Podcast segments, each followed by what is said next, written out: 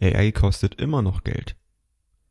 Falls dir die Nietzsche Audiobooks gefallen, dann kauf sie dir, inklusive der Antichrist, Zarathustra, Götzendämmerung, Jenseits von Gut und Böse, Ecke Homo, Genealogie der Moral, Allzumenschliches, sowie der Fall Wagner. Alles in einem Audiobook beziehungsweise in Audiodateien. Einfach im Link der Beschreibung gucken und dieses Projekt unterstützen. Dankeschön. Der Antichrist, Fluch auf das Christentum Vorwort Dies Buch gehört den wenigsten. Vielleicht lebt selbst noch keiner von ihnen. Es mögen die sein, welche meinen Zarathustra verstehen, wie dürfte ich mich mit denen verwechseln, für welche heute schon Ohren wachsen? Erst das Übermorgen gehört mir. Einige werden posthum geboren. Die Bedingungen, unter denen man mich versteht und dann mit Notwendigkeit versteht, ich kenne sie nur zu genau. Man muss rechtschaffen sein in geistigen Dingen bis zur Härte, um auch nur meinen Ernst, meine Leidenschaft auszuhalten. Man muss geübt sein, auf Bergen zu leben, das erbärmliche Zeitgeschwätz von Politik und Völkerselbstsucht unter sich zu sehen. Man muss gleichgültig geworden sein, man muss nie fragen, ob die Wahrheit nützt, ob sie einem Verhängnis wird. Eine Vorliebe der Stärke für Fragen, zu denen niemand heute den Mut hat, der Mut zum Verbotenen, die Vorherbestimmung zum Labyrinth. Eine Erfahrung aus sieben Einsamkeiten. Neue Ohren für neue Musik. Neue Augen für das Fernste. Ein neues Gewissen für bisher stumm gebliebene Wahrheiten. Und der Wille zur Ökonomie großen Stils, seine Kraft, seine Begeisterung beisammen behalten. Die Ehrfurcht vor sich, die Liebe zu sich, die unbedingte Freiheit gegen sich. Wohlan, das allein sind meine Leser, meine rechten Leser, meine vorherbestimmten Leser, was liegt am Rest? Der Rest ist bloß die Menschheit, man muss der Menschheit überlegen sein durch Kraft, durch Höhe der Seele, durch Verachtung. Friedrich Nietzsche eins sehen wir uns ins Gesicht. Wir sind Hyperberier, wir wissen gut genug, wie abseits wir leben. Weder zu Lande noch zu Wasser wirst du den Weg zu den Hyperboreern finden, das hat schon Pindar von uns gewusst. Jenseits des Nordens, des Eises, des Todes, unser Leben, unser Glück. Wir haben das Glück entdeckt, wir wissen den Weg, wir fanden den Ausgang aus ganzen Jahrtausenden des Labyrinths. Wer fand ihn sonst? Der moderne Mensch etwa? Ich weiß nicht aus noch ein, ich bin alles, was nicht aus noch ein weiß, seufzt der moderne Mensch. An dieser Modernität waren wir krank, am faulen Frieden, am feigen Kompromiss, an der ganzen tugendhaften Unsauberkeit des modernen Ja und Nein. Diese Toleranz und Larcher des Herzens, die alles verzeiht, weil sie alles begreift, ist Scirocco für uns. Lieber im Eise leben, als unter modernen Tugenden und anderen Südwinden. Wir waren tapfer genug, wir schonten weder uns noch andere, aber wir wussten lange nicht, wohin mit unserer Tapferkeit. Wir wurden düster, man hieß uns Fatalisten. Unser Fatum, das war die Fülle, die Spannung, die Stauung der Kräfte. Wir dürsteten nach Blitz und Taten, wir blieben am fernsten vom Glück der Schwächlinge, von der Ergebung. Ein Gewitter war in unserer Luft, die Natur, die wir sind, verfinsterte sich, denn wir hatten keinen Weg. Formel unseres Glücks, ein Ja, ein Nein, eine gerade Linie. Ein Ziel, zwei Was ist gut? Alles, was das Gefühl der Macht, den Willen zur Macht, die Macht selbst im Menschen erhöht. Was ist schlecht? Alles, was aus der Schwäche stammt. Was ist Glück? Das Gefühl davon, dass die Macht wächst, dass ein Widerstand überwunden wird. Nicht Zufriedenheit, sondern mehr Macht, nicht Friede überhaupt, sondern Krieg, nicht Tugend, sondern Tüchtigkeit, Tugend im Renaissance-Stile, Virtu, moralinfreie Tugend. Die Schwachen und Missratenen sollen zugrunde gehen, erster Satz unserer Menschenliebe. Und man soll ihnen noch dazu helfen. Was ist schädlicher als irgendein Laster? Das Mitleiden der Tat mit allen Missratenen und Schwachen, das Christentum. 3. Nicht was die Menschheit ablösen soll in der Reihenfolge der Wesen, ist das Problem, das ich hiermit stelle, der Mensch ist ein Ende, sondern welchen Typus Mensch man züchten soll, wollen soll, als den höherwertigeren, lebenswürdigeren, zukunftsgewisseren.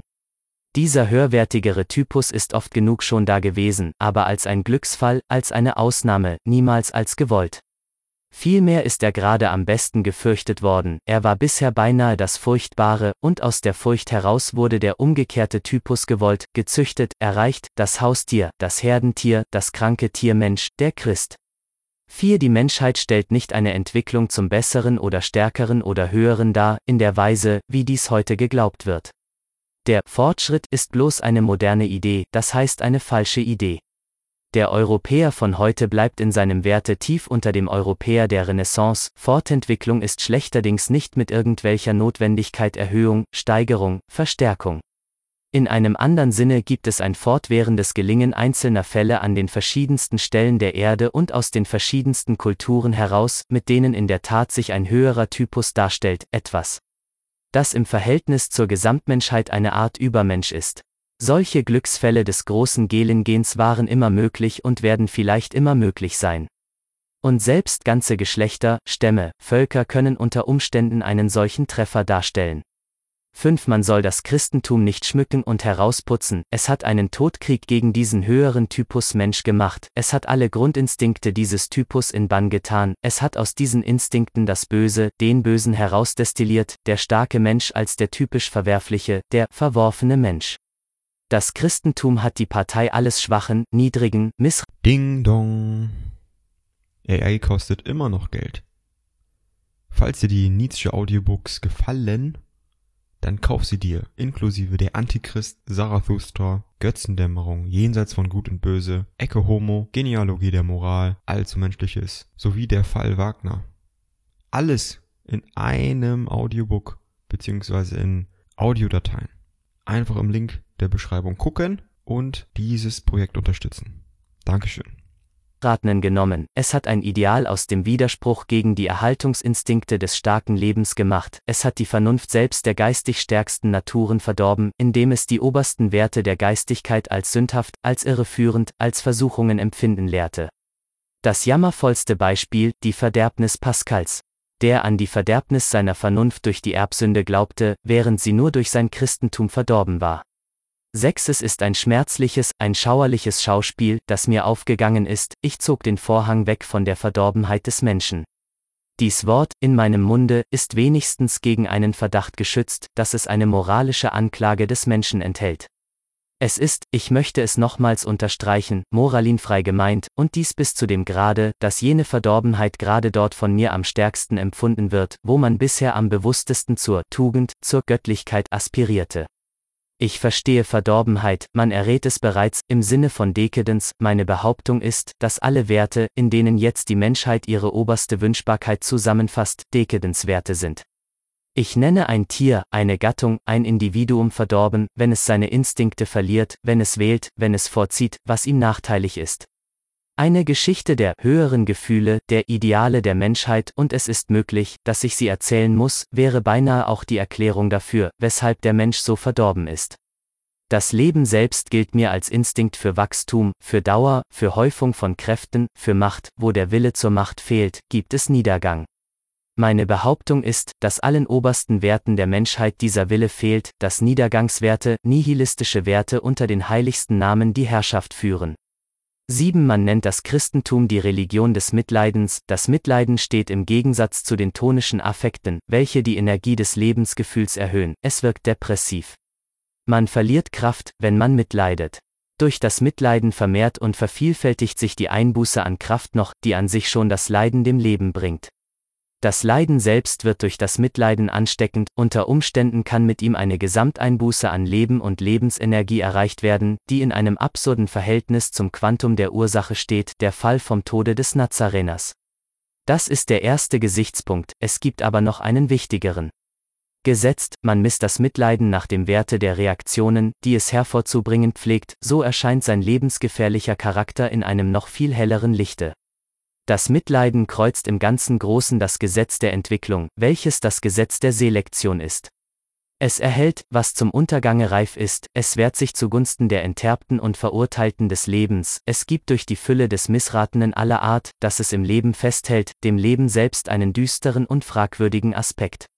Man hat gewagt, das Mitleiden eine Tugend zu nennen, in jeder vornehmen Moral gilt es als Schwäche, man ist weitergegangen, man hat aus ihm die Tugend den Boden und Ursprung aller Tugenden gemacht, nur freilich, was man stets im Auge behalten muss, vom Gesichtspunkt einer Philosophie aus, welche nihilistisch war, welche die Verneinung des Lebens auf ihr Schild schrieb. Schopenhauer war in seinem Recht damit, durch das Mitleid wird das Leben verneint, verneinungswürdiger gemacht, Mitleiden ist die Praxis des Nihilismus.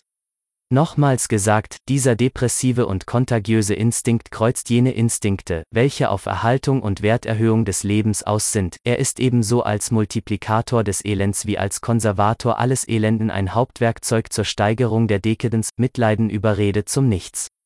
Man sagt nicht nichts, man sagt dafür jenseits oder Gott oder das wahre Leben oder Nirvana, Erlösung, Seligkeit.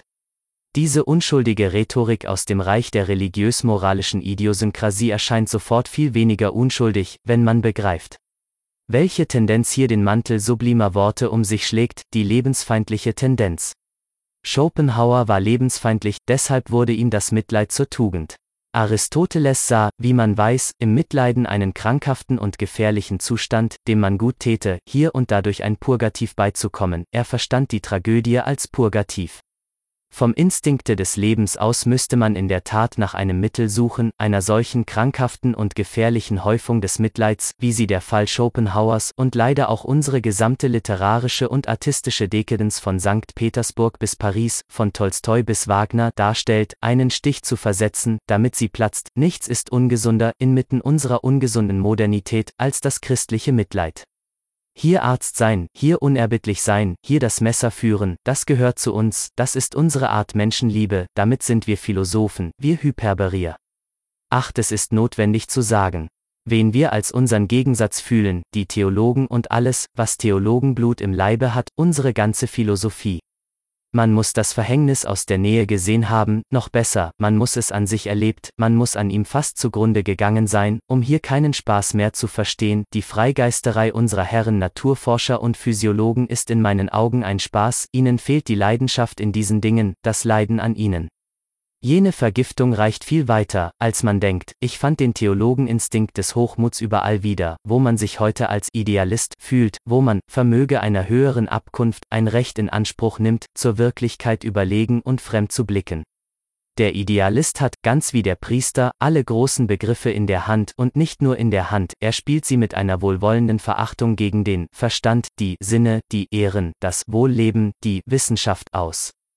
Er sieht dergleichen unter sich, wie schädigende und verführerische Kräfte, über denen der Geist in reiner Fürsigkeit schwebt, als ob nicht Demut, Keuschheit, Armut, Heiligkeit mit einem Wort, dem Leben bisher unsäglich mehr Schaden getan hätten, als irgendwelche Furchtbarkeiten und Laster. Der reine Geist ist die reine Lüge. Solange der Priester noch als eine Hörat Mensch gilt, dieser Verneiner, Verleumder, Vergifter des Lebens. Ding dong. AI kostet immer noch Geld.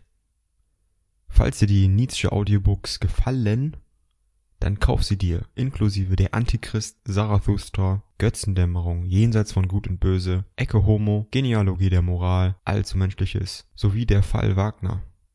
Alles in einem Audiobook, beziehungsweise in Audiodateien. Einfach im Link der Beschreibung gucken und dieses Projekt unterstützen. Dankeschön. Von Beruf gibt es keine Antwort auf die Frage, was ist Wahrheit? Man hat bereits die Wahrheit auf den Kopf gestellt, wenn der bewusste Advokat des Nichts und der Verneinung als Vertreter der Wahrheit gilt. Neun diesem Theologeninstinkte mache ich den Krieg, ich fand seine Spur überall.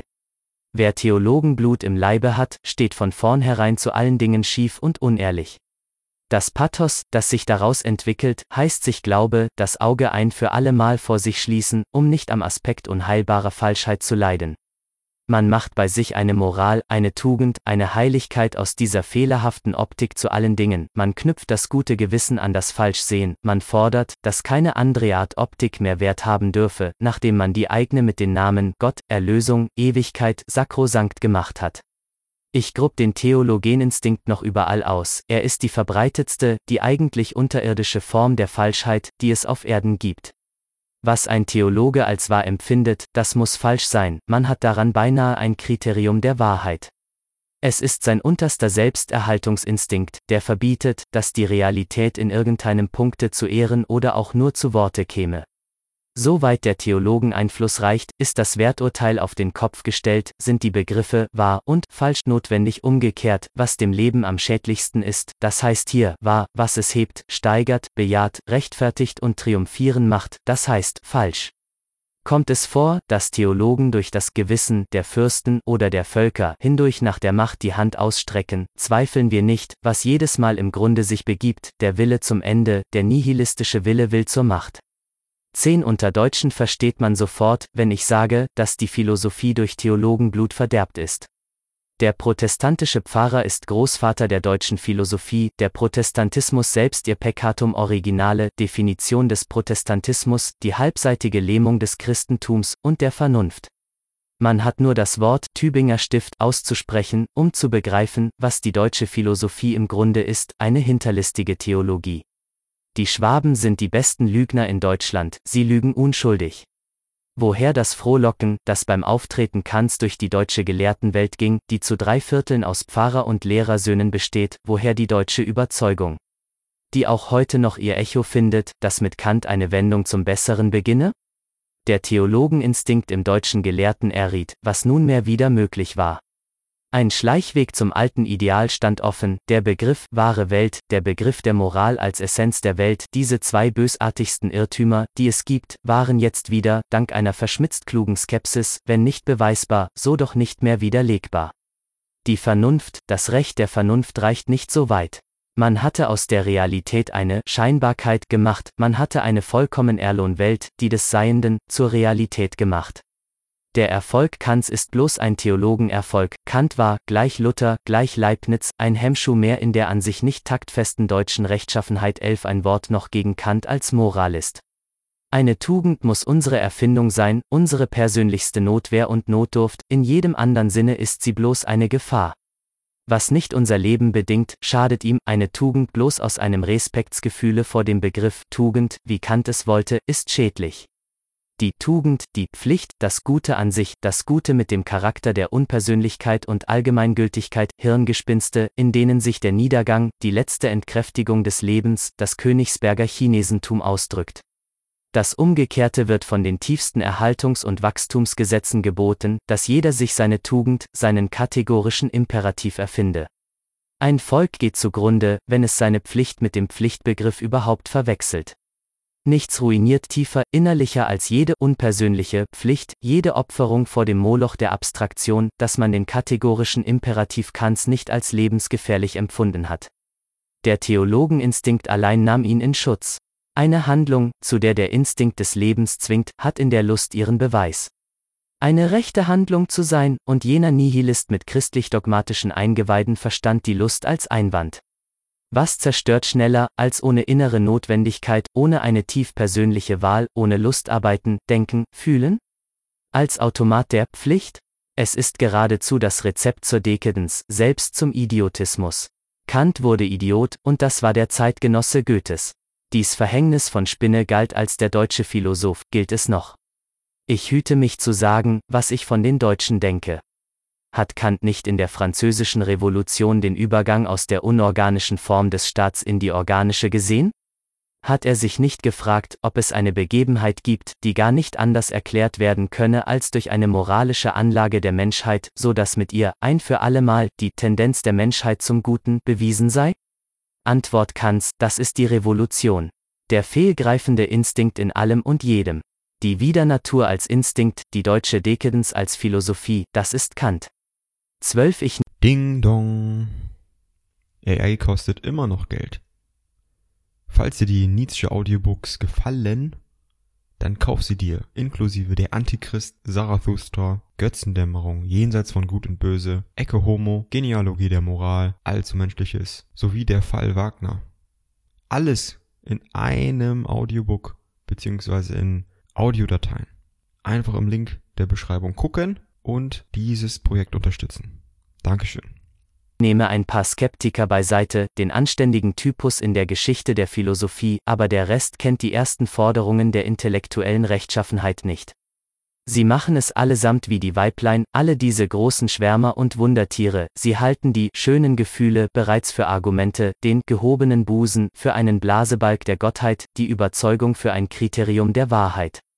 Zuletzt hat noch Kant in deutscher Unschuld diese Form der Korruption, diesen Mangel an intellektuellem Gewissen unter dem Begriff praktische Vernunft zu verwissenschaftlichen versucht, er erfand eigens eine Vernunft dafür, in welchem Falle man sich nicht um die Vernunft zu kümmern habe, nämlich wenn die Moral, wenn die erhabene Forderung, du sollst, laut wird.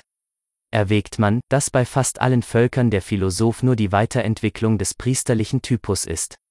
So überrascht dieses Erbstück des Priesters die Falschmünzerei vor sich selbst nicht mehr. Wenn man heilige Aufgaben hat, zum Beispiel die Menschen zu bessern, zu retten, zu erlösen, wenn man die Gottheit im Busen trägt, Mundstück jenseitiger Imperative ist, so steht man mit einer solchen Mission bereits außerhalb aller bloß verstandesmäßigen Wertungen, selbst schon geheiligt durch eine solche Aufgabe, selbst schon der Typus einer höheren Ordnung. Was geht einen Priester die Wissenschaft an? Er steht zu hoch dafür, und der Priester hat bisher geherrscht, er bestimmte den Begriff wahr und unwahr. 13 Unterschätzen wir dies nicht, wir selbst, wir freien Geister, sind bereits eine Umwertung aller Werte, eine leibhafte Kriegs- und Siegserklärung an alle alten Begriffe von wahr und unwahr. Die wertvollsten Einsichten werden am spätesten gefunden, aber die wertvollsten Einsichten sind die Methoden. Alle Methoden, alle Voraussetzungen unserer jetzigen Wissenschaftlichkeit haben jahrtausendelang die tiefste Verachtung gegen sich gehabt, auf sie hin war man aus dem Verkehre mit honetten Menschen ausgeschlossen, man galt als Feind Gottes, als Verächter der Wahrheit, als Besessener. Als wissenschaftlicher Charakter war man Chandala. Wir haben das ganze Pathos der Menschheit gegen uns gehabt, ihren Begriff von dem, was Wahrheit sein soll, was der Dienst der Wahrheit sein soll, jedes Du sollst, war bisher gegen uns gerichtet. Unsere Objekte, unsere Praktiken, unsere stille, vorsichtige, misstrauische Art, alles das schien ihr vollkommen unwürdig und verächtlich, zuletzt dürfte man, mit einiger Billigkeit, sich fragen, ob es nicht eigentlich ein ästhetischer Geschmack war, was die Menschheit in so langer Blindheit gehalten hat, sie verlangte von der Wahrheit einen pittoresken Effekt, sie verlangte insgleichen vom Erkenenden, dass er stark auf die Sinne wirke. Unsere Bescheidenheit ging ihr am längsten wieder den Geschmack. Oh, wie sie das errieten, diese Truthähne Gottes 14 wir haben umgelernt.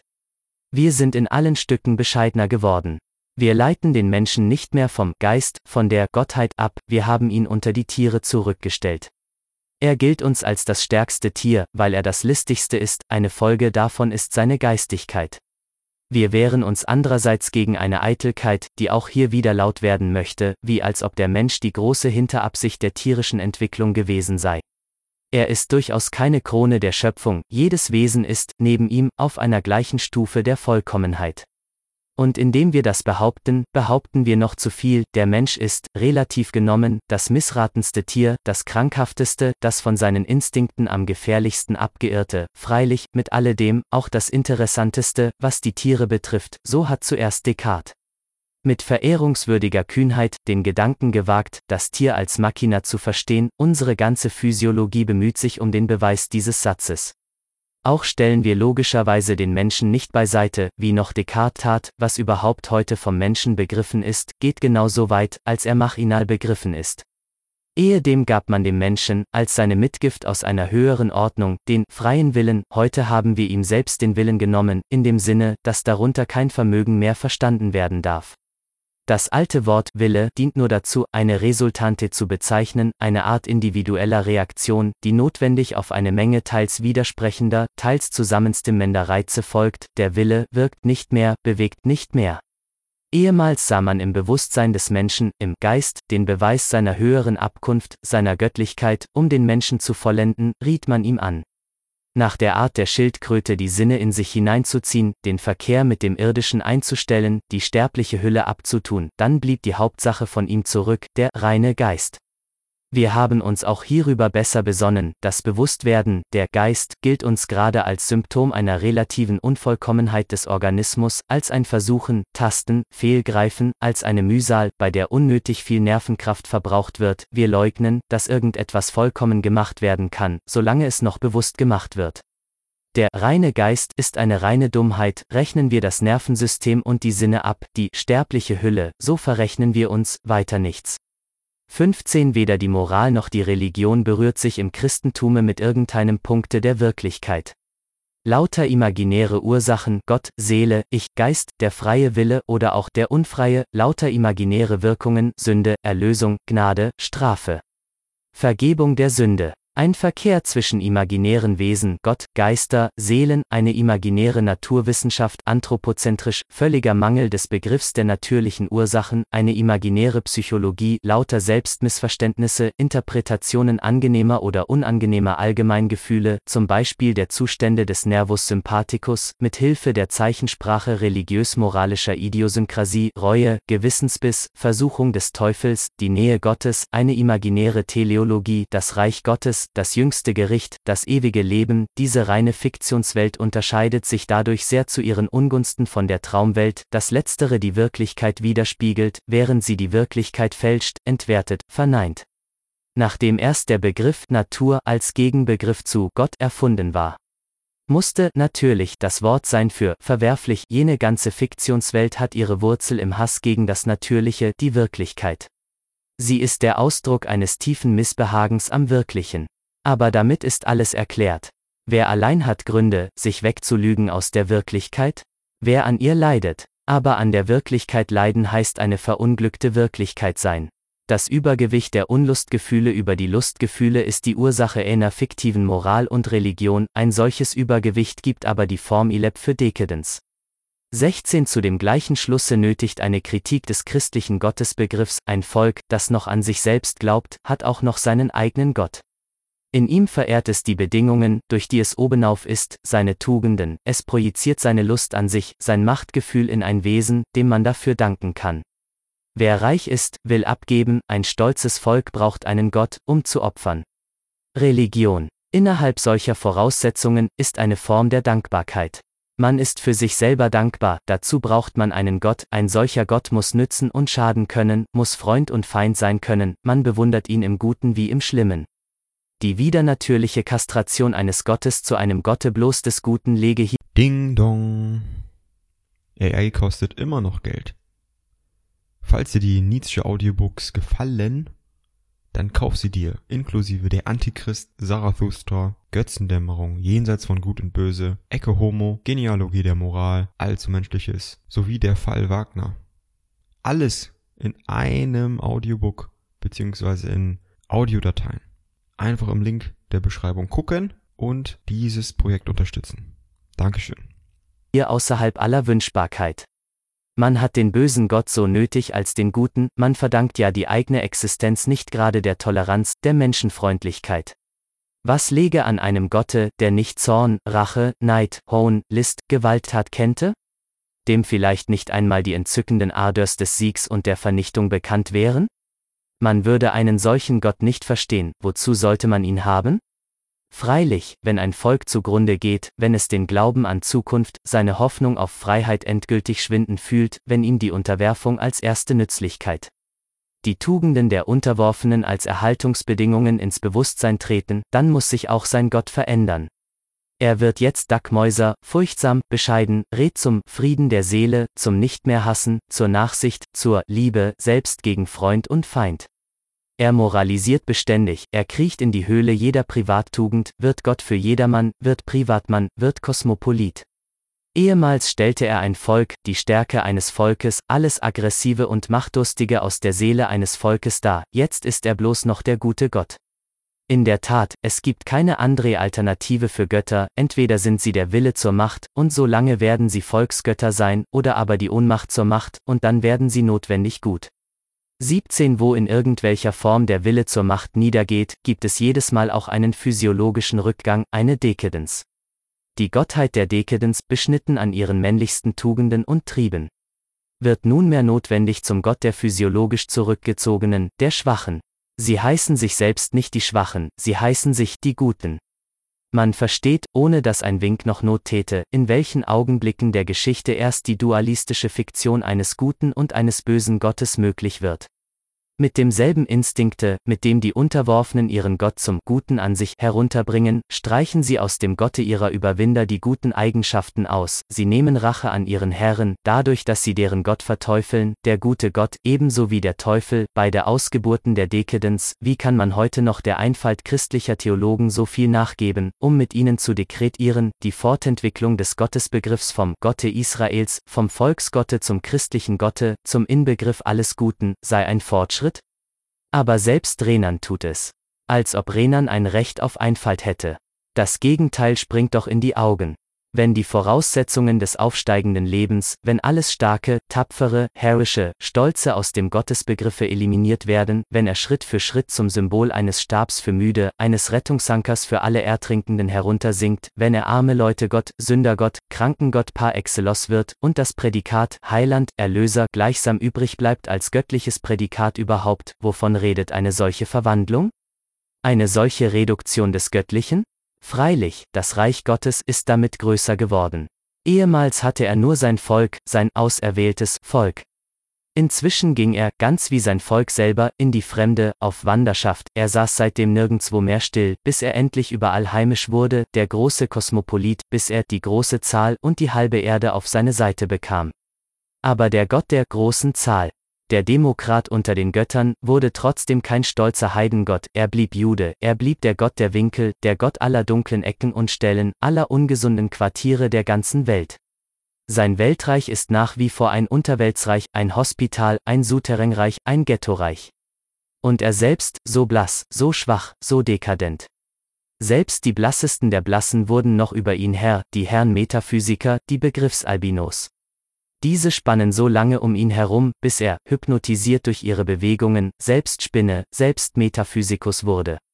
Nunmehr spann er wieder die Welt aus sich heraus, subspecie spinoce, nunmehr transfigurierte er sich ins immer dünnere und blässere, ward Ideal, ward reiner Geist, ward Absolutum, ward Ding an sich. Verfall eines Gottes, Gott ward Ding an sich. 18 Der christliche Gottesbegriff, Gott als Krankengott, Gott als Spinne, Gott als Geist, ist einer der korruptesten Gottesbegriffe. Die auf Erden erreicht worden sind, er stellt vielleicht selbst den Pegel des Tiefstands in der absteigenden Entwicklung des Göttertypus dar. Gott zum Widerspruch des Lebens abgeartet, stattdessen Verklärung und ewiges Ja zu sein. In Gott dem Leben, der Natur, dem Willen zum Leben die Feindschaft angesagt. Gott die Formel für jede Verleumdung des Diesseits, für jede Lüge vom Jenseits. In Gott das Nichts vergöttlicht, der Wille zum Nichts heilig gesprochen. 19. Dass die starken Rassen des nördlichen Europa den christlichen Gott nicht von sich gestoßen haben, macht ihrer religiösen Begabung wahrlich keine Ehre, um nicht vom Geschmacke zu reden. Mit einer solchen krankhaften und altersschwachen Ausgeburt der Dekadens hätten sie fertig werden müssen.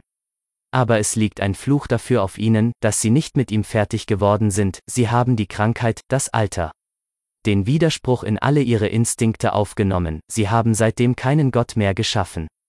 Zwei Jahrtausende beinahe und nicht ein einziger neuer Gott, sondern immer noch und wie zu Recht bestehend, wie ein Ultimatum und Maximum der gottbildenden Kraft, des Creator Spiritus im Menschen, dieser erbarmungswürdige Gott des christlichen Monotonotheismus. Dies hybride Verfallsgebilde aus Null, Begriff und Ding Dong. AI kostet immer noch Geld. Falls dir die Nietzsche Audiobooks gefallen, dann kauf sie dir, inklusive der Antichrist, Zarathustra, Götzendämmerung, Jenseits von Gut und Böse, Ecke Homo, Genealogie der Moral, Allzumenschliches, sowie der Fall Wagner. Alles in einem Audiobook, beziehungsweise in Audiodateien. Einfach im Link der Beschreibung gucken und dieses Projekt unterstützen. Dankeschön. Widerspruch, in dem alle Dekadence-Instinkte, alle Feigheiten und Müdigkeiten der Seele ihre Sanktion haben. 20 Mit meiner Verurteilung des Christentums möchte ich kein Unrecht gegen eine verwandte Religion begangen haben, die der Zahl der Bekenner nach sogar überwiegt, gegen den Buddhismus. Beide gehören als nihilistische Religionen zusammen, sie sind Dekadenzreligionen, beide sind voneinander in der merkwürdigsten Weise getrennt dass man sie jetzt vergleichen kann, dafür ist der Kritiker des Christentums den indischen Gelehrten tief dankbar. Der Buddhismus ist hundertmal realistischer als das Christentum, er hat die Erbschaft des objektiven und kühlen Problemstellens im Leibe, er kommt nach einer hunderte von Jahren dauernden philosophischen Bewegung, der Begriff Gott ist bereits abgetan, als er kommt. Der Buddhismus ist die einzige eigentlich positivistische Religion, die uns die Geschichte zeigt, auch noch in seiner Erkenntnistheorie einem strengen Phänomenalismus. Er sagt nicht mehr Kampf gegen die Sünde, sondern ganz der Wirklichkeit das Recht gebend Kampf gegen das Leiden. Er hat, dies unterscheidet ihn tief vom Christentum, die Selbstbetrügerei der Moralbegriffe bereits hinter sich, er steht, in meiner Sprache geredet, jenseits von Gut und Böse, die zwei physiologischen Tatsachen, auf denen er ruht und die er ins Auge fasst, sind einmal eine übergroße Reizbarkeit der Sensibilität, welche sich als raffinierte Schmerzfähigkeit ausdrückt, sodann eine Übergeistigung. Ein allzu langes Leben in Begriffen und logischen Prozeduren, unter dem der Personinstinkt zum Vorteil des Unpersönlichen Schaden genommen hat, beides Zustände, die wenigstens einige meiner Leser, die objektiven, gleich mir selbst, aus Erfahrung kennen weiden. Aufgrund dieser physiologischen Bedingungen ist eine Depression entstanden, gegen diese geht Buddha hygienisch vor. Er wendet dagegen das Leben im Freien an, das Wanderleben, die Mäßigung und die Wahl in der Kost, die Vorsicht gegen alle Spirituosa, die Vorsicht insgleichen gegen alle Affekte, die Galle machen, die das Blut erhitzen, keine Sorge, weder für sich noch für andere. Er fordert Vorstellungen, die entweder Ruhe geben oder erheitern, er erfindet Mittel, die anderen sich abzugewöhnen. Er versteht die Güte, das Gütigsein als Gesundheit fördernd. Gebet ist ausgeschlossen, ebenso wie die Askese, kein kategorischer Imperativ, kein Zwang überhaupt. Selbst nicht innerhalb der Klostergemeinschaft, man kann wieder hinaus. Das alles wären Mittel, um jene übergroße Reizbarkeit zu verstärken. Eben darum fordert er auch keinen Kampf gegen Andersdenkende, seine Lehre wehrt sich gegen nichts mehr als gegen das Gefühl der Rache, der Abneigung, des Ressentiment, nicht durch Feindschaft kommt Feindschaft zu Ende, der rührende Refrain des ganzen Buddhismus. Und das mit Recht, gerade diese Affekte wären vollkommen ungesund in Hinsicht auf die diätetische Hauptabsicht. Die geistige Ermüdung, die er vorfindet und die sich in einer allzu großen Objektivität, das heißt Schwächung des Individualinteresses, Verlust an Schwergewicht, an Egoismus ausdrückt, bekämpft er mit einer strengen Zurückführung auch der geistigsten Interessen auf die Person. In der Lehre Buddhas wird der Egoismus Pflicht, das Eins ist Not. Das Wie kommst du vom Leiden los reguliert und begrenzt die ganze geistige Diät. Man darf sich vielleicht an jenen Athener erinnern, der der reinen Wissenschaftlichkeit gleichfalls den Krieg machte, an Sokrates, der den Personalegoismus auch im Reich der Probleme zur Moral erhob. 21 Die Voraussetzung für den Buddhismus ist ein sehr mildes Klima, eine große Sanftmut und Liberalität in den Sitten, kein Militarismus, und dass es die höheren und selbstgelehrten Stände sind, in denen die Bewegung ihren Herd hat. Man will die Heiterkeit, die Stille, die Wunschlosigkeit als höchstes Ziel, und man erreicht sein Ziel. Der Buddhismus ist keine Religion, in der man bloß auf Vollkommenheit aspiriert, das Vollkommene ist der normale Fall, im Christentume kommen die Instinkte Unterworfener und Unterdrückter in den Vordergrund, es sind die niedersten Stände, die in ihm ihr Heil suchen. Hier wird als Beschäftigung, als Mittel gegen die Langeweile die Kasuistik der Sünde, die Selbstkritik, die Gewissensinquisition geübt, hier wird der Affekt gegen einen mächtigen, Gott genannt, beständig aufrechterhalten, durch das Gebet, hier gilt das Höchste als unerreichbar, als Geschenk, als Gnade. Hier fehlt auch die Öffentlichkeit, der Versteck, der dunkle Raum ist christlich. Hier wird der Leib verachtet, die Hygiene als Sinnlichkeit abgelehnt, die Kirche wehrt sich selbst gegen die Reinlichkeit, die erste christliche Maßregel nach Vertreibung der Mauren war die Schließung der öffentlichen Bäder, von denen Cordova allein 270 besaß. Christlich ist ein gewisser Sinn der Grausamkeit gegen sich und andere, der Hass gegen die Andersdenkenden, der Wille, zu verfolgen. Düstere und aufregende Vorstellungen sind im Vordergrunde, die höchst begehrten, mit den höchsten Namen bezeichneten Zustände sind Epilepsoiden, die Diät wird so gewählt, dass sie morbide Erscheinungen begünstigt und die Nerven überreizt. Christlich ist die Todfeindschaft gegen die Herren der Erde. Gegen die Vornehmen und zugleich ein versteckter heimlicher Wettbewerb, man lässt ihnen den Leib, man will nur die Seele. Christlich ist der Hass gegen den Geist, gegen Stolz, Mut, Freiheit, Libertinage des Geistes, christlich ist der Hass gegen die Sinne, gegen die Freuden der Sinne, gegen die Freude überhaupt. 22 Das Christentum, als es seinen ersten Boden verließ, die niedrigsten Stände, die Unterwelt der antiken Welt, als es unter barbaren Völkern nach Macht ausging, hatte hier nicht mehr müde Menschen zur Voraussetzung, sondern innerlich verwilderte und sich zerreißende, den starken Menschen, aber den Missratenen. Die Unzufriedenheit mit sich, das Leiden an sich ist hier nicht wie bei dem Buddhisten eine übermäßige Reizbarkeit und Schmerzfähigkeit, vielmehr umgekehrt ein übermächtiges Verlangen nach Wehetun, nach Auslassung der inneren Spannung in feindseligen Handlungen und Vorstellungen. Das Christentum hatte barbarische Begriffe und Werte nötig.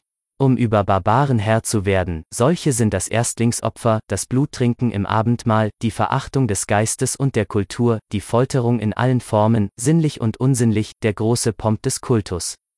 Der Buddhismus ist eine Religion für späte Menschen, für gütige, sanfte, übergeistig gewordene Rassen, die zu leicht Schmerz empfinden. Europa ist noch lange nicht reif für ihn, er ist eine Rückführung derselben zu Frieden und Heiterkeit, zur Diät im Geistigen, zu einer gewissen Abhärtung im Leiblichen. Das Christentum will über Raubtiere Herr werden, sein Mittel ist, sie krank zu machen, die Schwächung ist das christliche Rezept zur Zähmung, zur Zivilisation. Der Buddhismus ist eine Religion für den Schluss und die Müdigkeit der Zivilisation, das Christentum findet sie noch nicht einmal vor, es begründet sie unter Umständen. 23 Der Buddhismus, nochmals gesagt, ist hundertmal kälter, wahrhafter, objektiver. Er hat nicht mehr nötig, sich sein Leiden, seine Schmerzfähigkeit anständig zu machen durch die Interpretation der Sünde, er sagt bloß, was er denkt, ich leide. Dem Barbaren dagegen ist Leiden an sich nichts Anständiges, er braucht erst eine Auslegung, um es sich einzugestehen, dass er leidet, sein Instinkt weist ihn eher auf Verleugnung des Leidens, auf stilles Ertragen. Ding dong. AI kostet immer noch Geld. Falls dir die Nietzsche Audiobooks gefallen, dann kauf sie dir, inklusive der Antichrist, Zarathustra, Götzendämmerung, Jenseits von Gut und Böse, Ecke Homo, Genealogie der Moral, Allzu Menschliches, sowie der Fall Wagner alles in einem Audiobook beziehungsweise in Audiodateien. Einfach im Link der Beschreibung gucken und dieses Projekt unterstützen. Dankeschön. Fragen hin. Hier war das Wort Teufel eine Wohltat, man hatte einen übermächtigen und furchtbaren Feind, man brauchte sich nicht zu schämen, an einem solchen Feind zu leiden, das Christentum hat einige Feinheiten auf dem Grunde, die zum Orient gehören. Vor allem weiß es, dass es an sich ganz gleichgültig ist, ob etwas wahr ist, aber von höchster Wichtigkeit, sofern es als wahr geglaubt wird. Die Wahrheit und der Glaube, dass etwas wahr sei, zwei ganz auseinanderliegende Interessenwelten, fast Gegensatzwelten, man kommt zum einen und zum anderen auf grundverschiedenen Wegen. Hierüber wissend zu sein, das macht im Orient beinahe den Weisen, so verstehen es die Brahmanen, so versteht es Plato, so jeder Schüler esoterischer Weisheit. Wenn zum Beispiel ein Glück darin liegt, sich von der Sünde erlöst zu glauben, so tut als Voraussetzung dazu nicht Not, dass der Mensch sündig sei, sondern dass er sich sündig fühlt. Wenn aber überhaupt vor allem Glaube Not tut, so muss man die Vernunft, die Erkenntnis, die Forschung in Misskredit bringen, der Weg zur Wahrheit wird zum verbotenen Weg, die starke Hoffnung ist ein viel größeres Stimulans des Lebens, als irgendein einzelnes wirklich eintretendes Glück. Man muss Leidende durch eine Hoffnung aufrechterhalten, welcher durch keine Wirklichkeit widersprochen werden kann, welche nicht durch eine Erfüllung abgetan wird, eine Jenseitshoffnung. Gerade wegen dieser Fähigkeit, den Unglücklichen hinzuhalten, galt die Hoffnung bei den Griechen als Übel der Übel. Als das eigentlich tückische Übel, es blieb im Fass des Übels zurück. Damit Liebe möglich ist, muss Gott Person sein, damit die untersten Instinkte mitreden können, muss Gott jung sein. Man hat für die Inbrunst der Weiber einen schönen Heiligen, für die der Männer eine Maria in den Vordergrund zu rücken. Dies unter der Voraussetzung, dass das Christentum auf einem Boden Herr werden will, wo aphrodisische oder Adoniskulte den Begriff des Kultus bereits bestimmt haben. Die Forderung der Keuschheit verstärkt die Vehemenz und Innerlichkeit des religiösen Instinkts, sie macht den Kultus wärmer, schwärmerischer, seelenvoller, die Liebe ist der Zustand, wo der Mensch die Dinge am meisten so sieht, wie sie nicht sind. Die illusorische Kraft ist da auf ihrer Höhe, ebenso die versüßende, die verklärende Kraft. Man erträgt in der Liebe mehr als sonst, man duldet alles. Es galt eine Religion zu erfinden, in der geliebt werden kann, damit ist man über das Schlimmste am Leben hinaus, man sieht es gar nicht mehr, so viel über die drei christlichen Tugenden Glaube, Liebe, Hoffnung, ich nenne sie die drei christlichen Klugheiten, der Buddhismus ist zu spät, zu positivistisch dazu, um noch auf diese Weise klug zu sein. 24 Ich berühre hier nur das Problem der Entstehung des Christentums. Der erste Satz zu dessen Lösung heißt, das Christentum ist einzig aus dem Boden zu verstehen, aus dem es gewachsen ist, es ist nicht eine Gegenbewegung gegen den jüdischen Instinkt, es ist dessen Folgerichtigkeit selbst, ein Schluss weiter in dessen furchteinflößender Logik. In der Formel des Erlösers, das Heil kommt von den Juden. Der zweite Satz heißt, der psychologische Typus des Galiläers ist noch erkennbar, aber erst in seiner vollständigen Entartung, die zugleich Verstümmelung und Überladung mit fremden Zügen ist. Hat er dazu dienen können, wozu er gebraucht worden ist? Zum Typus eines Erlösers der Menschheit, die Juden sind das merkwürdigste Volk der Weltgeschichte, weil sie, vor die Frage von Sein und Nichtsein gestellt, mit einer vollkommen unheimlichen Bewusstheit das Sein um jeden Preis vorgezogen haben, dieser Preis war die radikale Fälschung aller Natur, aller Natürlichkeit, aller Realität, der ganzen inneren Welt so gut als der äußeren. Sie grenzten sich ab gegen alle Bedingungen, unter denen bisher ein Volk leben konnte, leben durfte, sie schufen aus sich einen Gegensatzbegriff zu natürlichen Bedingungen, sie haben, der Reihe nach, die Religion, den Kultus, die Moral, die Geschichte, die Psychologie auf eine unheilbare Weise in den Widerspruch zu deren Naturwerten umgedreht. Wir begegnen demselben Phänomene noch einmal und in unsäglich vergrößerten Proportionen, trotzdem nur als Kopie, die christliche Kirche entbehrt, im Vergleich zum Volk der Heiligen, jedes Anspruchs auf Originalität. Die Juden sind eben damit das verhängnisvollste Volk der Weltgeschichte, in ihrer Nachwirkung haben sie die Menschheit dermaßen falsch gemacht, dass heute noch der Christ antijüdisch fühlen kann, ohne sich als die letzte jüdische Konsequenz zu verstehen. Ich habe in meiner Genealogie der Moral zum ersten Male den Gegensatzbegriff einer vornehmen Moral und einer Ressentiment-Moral psychologisch vorgeführt, letztere aus dem Nein gegen die erstere entsprungen, aber dies ist die jüdisch-christliche Moral ganz und gar. Um Nein sagen zu können zu allem, was die aufsteigende Bewegung des Lebens, die Wohlgeratenheit, die Macht, die Schönheit, die Selbstbejahung auf Erden darstellt, musste hier sich der Genie gewordene Instinkt des Ressentiment eine andere Welt erfinden, von wo aus jene Lebensbejahung als das Böse, als das Verwerfliche an sich erschien. Psychologisch nachgerechnet ist das jüdische Volk ein Volk der zähesten Lebenskraft, welches, unter unmögliche Bedingungen versetzt, freiwillig aus der tiefsten Klugheit der Selbsterhaltung, die Partei aller Dekadenzinstinkte nimmt, nicht als von ihnen beherrscht, sondern weil es in ihnen eine Macht erriet, mit der man sich gegen die Welt durchsetzen kann. Die Juden sind das Gegenstück aller Dekadenz, sie haben sie darstellen müssen bis zur Illusion, sie haben sich mit einem Nonplusultra des schauspielerischen Genies an die Spitze aller Dekadenzbewegungen zu stellen gewusst, als Christentum des Paulus, um aus ihnen etwas zu schaffen, das stärker ist als jede jasagende Partei des Lebens. Die Dekadenz ist, für die im Juden- und Christentum zur Macht verlangende Art von Mensch, eine priesterliche Art, nur Mittel, diese Art von Mensch hat ein Lebensinteresse daran, die Menschheit krank zu machen und die Begriffe gut und böse, wahr und falsch in einen lebensgefährlichen und weltverleumderischen Sinn umzudrehen. 25 Die Geschichte Israels ist unschätzbar als typische Geschichte aller Entnatürlichung der Naturwerte, ich deute fünf Tatsachen derselben an. Ursprünglich, vor allem in der Zeit des Königtums, stand auch Israel zu allen Dingen in der richtigen, das heißt der natürlichen Beziehung. Sein Jahwe war der Ausdruck des Machtbewusstseins, der Freude an sich, der Hoffnung auf sich, in ihm erwartete man Sieg und Heil, mit ihm vertraute man der Natur, dass sie gibt, was das Volk nötig hat, vor allem Regen. Jahwe ist der Gott Israels und folglich Gott der Gerechtigkeit, die Logik jedes Volks, das in Macht ist und ein gutes Gewissen davon hat. Im Festkultus drücken sich diese beiden Seiten der Selbstbejahung eines Volkes aus. Es ist dankbar für die großen Schicksale, durch die es obenauf kam. Es ist dankbar im Verhältnis zum Jahreskreislauf und allem Glück in Viehzucht und Ackerbau. Dieser Zustand der Dinge blieb noch lange das Ideal. Auch als er auf eine traurige Weise abgetan war, die Anarchie im Innern, der Assyrer von außen. Aber das Volk hielt als höchste Wünschbarkeit jene Vision eines Königs fest, der ein guter Soldat und ein strenger Richter ist, vor allem jener typische Prophet, das heißt Kritiker und Satiriker des Augenblicks, Jesaja, aber jede Hoffnung blieb unerfüllt. Der alte Gott konnte nichts mehr von dem, was er ehemals konnte. Man hätte ihn fahren lassen sollen. Was geschah? Man veränderte seinen Begriff, man entnatürlichte seinen Begriff, um diesen Preis hielt man ihn fest, Jahwe der Gott der Gerechtigkeit nicht mehr eine Einheit mit Israel, ein Ausdruck des Volksselbstgefühls, nur noch ein Gott unter Bedingungen. Sein Begriff wird ein Werkzeug in den Händen priesterlicher Agitatoren, welche alles Glück nunmehr als Lohn, alles Unglück als Strafe für Ungehorsam gegen Gott, für Sünde interpretieren, jene verlogenste Interpretationsmanier einer angeblich sittlichen Weltordnung mit der ein für allemal der Naturbegriff Ursache und Wirkung auf den Kopf gestellt ist. Wenn man erst mit Lohn und Strafe die natürliche Kausalität aus der Welt geschafft hat, bedarf man einer widernatürlichen Kausalität, der ganze Rest von Unnatur folgt nunmehr. Ein Gott, der fordert, anstelle eines Gottes, der hilft, der Rat schafft, der im Grunde das Wort ist für jede glückliche Inspiration des Muts und des Selbstvertrauens. Die Moral nicht mehr der Ausdruck der Lebens- und Wachstumsbedingungen eines Volks, nicht mehr sein unterster Instinkt des Lebens, sondern abstrakt geworden, Gegensatz zum Leben geworden, Moral als grundsätzliche Verschlechterung der Fantasie, als böser Blick für alle Dinge. Was ist jüdische, was ist christliche Moral?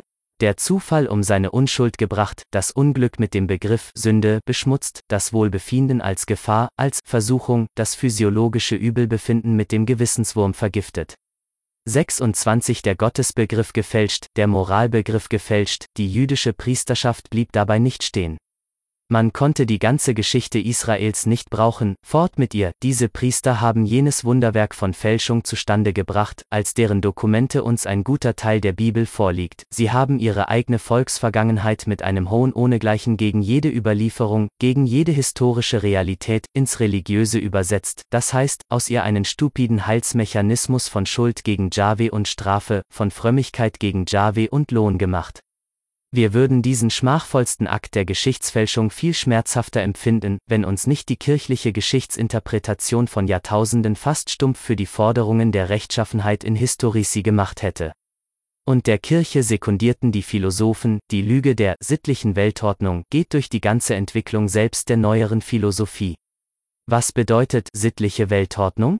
Dass es ein für allemal einen Willen Gottes gibt, was der Mensch zu tun, was er zu lassen habe, dass der Wert eines Volkes, eines Einzelnen sich danach bemesse, wie sehr oder wie wenig dem Willen Gottes gehorcht wird, dass in den Schicksalen eines Volkes, eines Einzelnen sich der Wille Gottes als herrschend, das heißt als strafend und belohnend, je nach dem Grade des Gehorsams, beweist, die Realität anstelle dieser erbarmungswürdigen Lüge heißt, eine parasitische Art Mensch, die nur auf Kosten aller gesunden Bildungen des Lebens gedeiht, der Priester, missbraucht den den Namen Ding Dong. AI kostet immer noch Geld.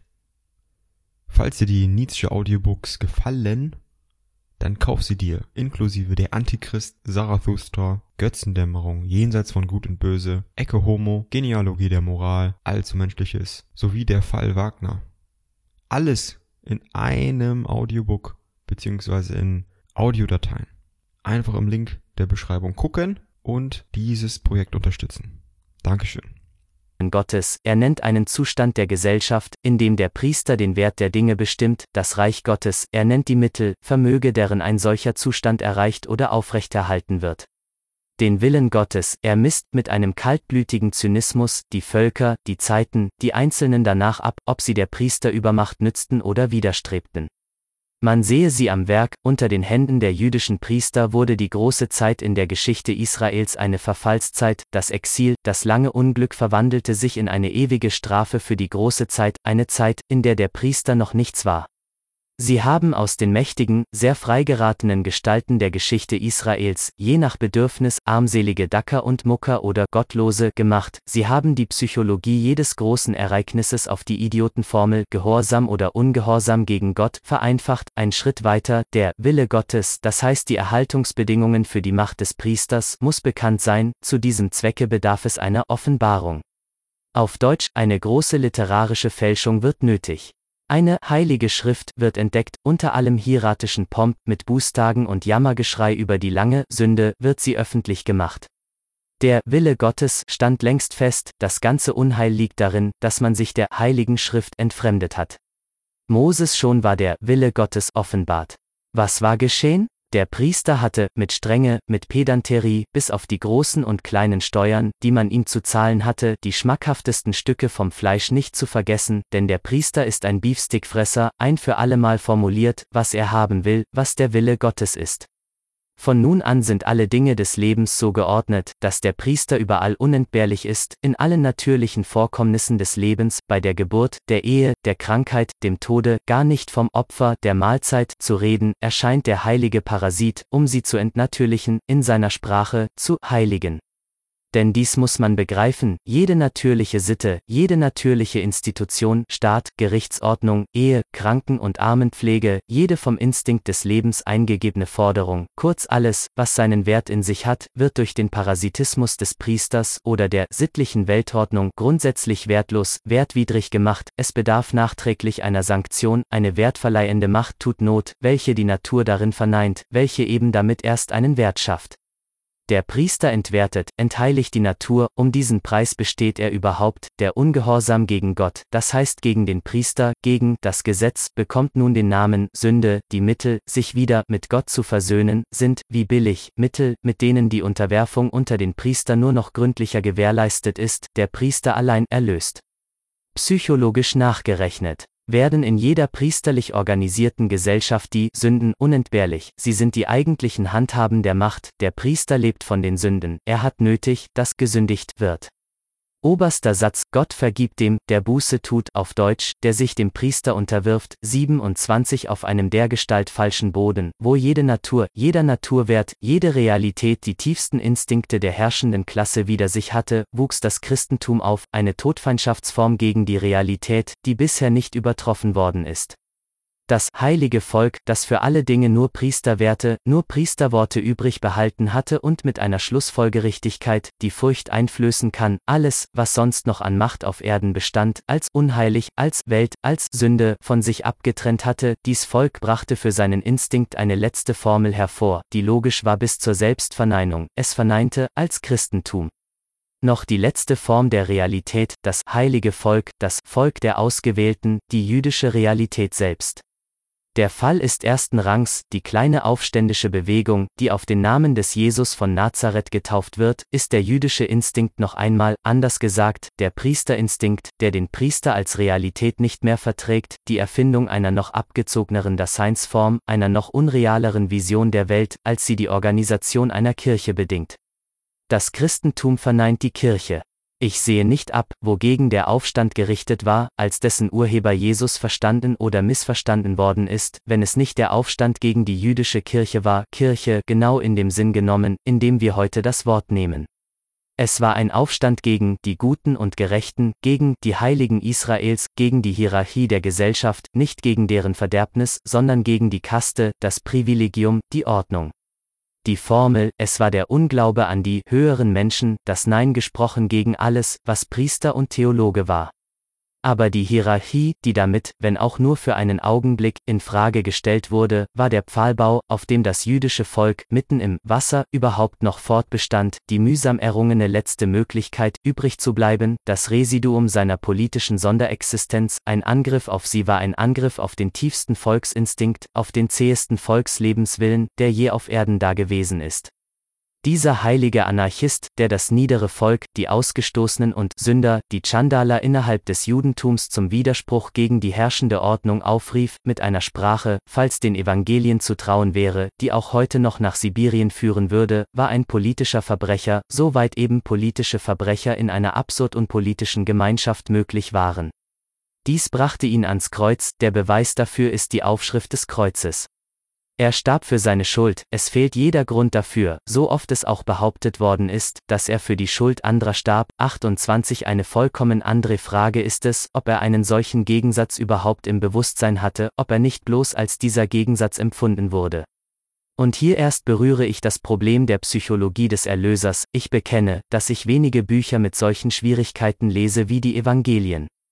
Diese Schwierigkeiten sind andere als die, an deren Nachweis die gelehrte Neugierde des deutschen Geistes einen ihrer unvergesslichsten Triumphe gefeiert hat. Die Zeit ist fern, wo auch ich, gleich jedem jungen Gelehrten, mit der klugen Langsamkeit eines raffinierten Philologen das Werk des unvergleichlichen Strauß auskostete. Damals war ich 20 Jahre alt, jetzt bin ich zu ernst dafür. Was gehen mich die Widersprüche der Überlieferung an? Wie kann man heiligen Legenden überhaupt Überlieferung nennen? Die Geschichten von Heiligen sind die zweideutigste Literatur, die es überhaupt gibt, auf sie die wissenschaftliche Methode anwenden, wenn sonst keine Urkunden vorliegen, scheint mir von vornherein verurteilt, bloß gelehrter Müßiggang. 29 Was mich angeht, ist der psychologische Typus des Erlösers. Derselbe könnte ja in den Evangelien enthalten sein trotz den Evangelien, wie sehr auch immer verstümmelt oder mit fremden Zügen überladen, wie der des Franziskus von Assisi in seinen Legenden erhalten ist trotz seinen Legenden. Nicht die Wahrheit darüber, was er getan, was er gesagt, wie er eigentlich gestorben ist, sondern die Frage, ob sein Typus überhaupt noch vorstellbar, ob er überliefert ist? Die Versuche, die ich kenne, aus den Evangelien sogar die Geschichte einer Seele herauszulesen, scheinen mir Beweise einer verabscheuungswürdigen psychologischen Leichtfertigkeit. Herr Renan, dieser Hanswurst in Psychologikis, hat die zwei ungehörigsten Begriffe zu seiner Erklärung des Typus Jesus hinzugebracht, die es hierfür geben kann, den Begriff Genie und den Begriff Held, Heros. Aber wenn irgendetwas unevangelisch ist, so ist es der Begriff Held. Gerade der Gegensatz zu allem Ringen, zu allem sich in Kampf fühlen ist hier Instinkt geworden, die Unfähigkeit zum Widerstand wird hier Moral, widerstehe nicht dem Bösen, das tiefste Wort der Evangelien, ihr Schlüssel in gewissem Sinne, die Seligkeit im Frieden, in der Sanftmut, im Nichtsfeind sein können. Was heißt frohe Botschaft? Das wahre Leben, das ewige Leben ist gefunden, es wird nicht verheißen, es ist da, es ist in euch, als Leben in der Liebe, in der Liebe ohne Abzug und Ausschluss, ohne Distanz. Jeder ist das Kind Gottes, Jesus nimmt durchaus nichts für sich allein in Anspruch. Als Kind Gottes ist jeder mit jedem gleich. Aus Jesus einen Helden machen. Und was für ein Missverständnis ist gar das Wort Genie. Unser ganzer Begriff, unser Kulturbegriff Geist hat in der Welt, in der Jesus lebt, gar keinen Sinn.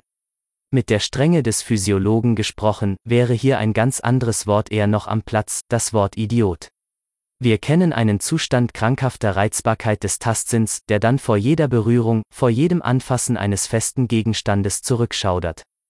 Man übersetze sich einen solchen physiologischen Habitus in seine letzte Logik, als Instinktas gegen jede Realität, als Flucht ins Unfassliche, ins Unbegreifliche, als Widerwille gegen jede Formel, jeden Zeit- und Raumbegriff, gegen alles, was Fest, Sitte, Institution, Kirche ist, als Zuhause sein in einer Welt, an die keine Art Realität mehr rührt, einer bloß noch inneren Welt, einer wahren Welt, einer ewigen Welt. Das Reich Gottes ist in euch. 30 Der Instinkthass gegen die Realität, Folge einer extremen Leid- und Reizfähigkeit, welche überhaupt nicht mehr berührt werden will, weil sie jede Berührung zu tief empfindet.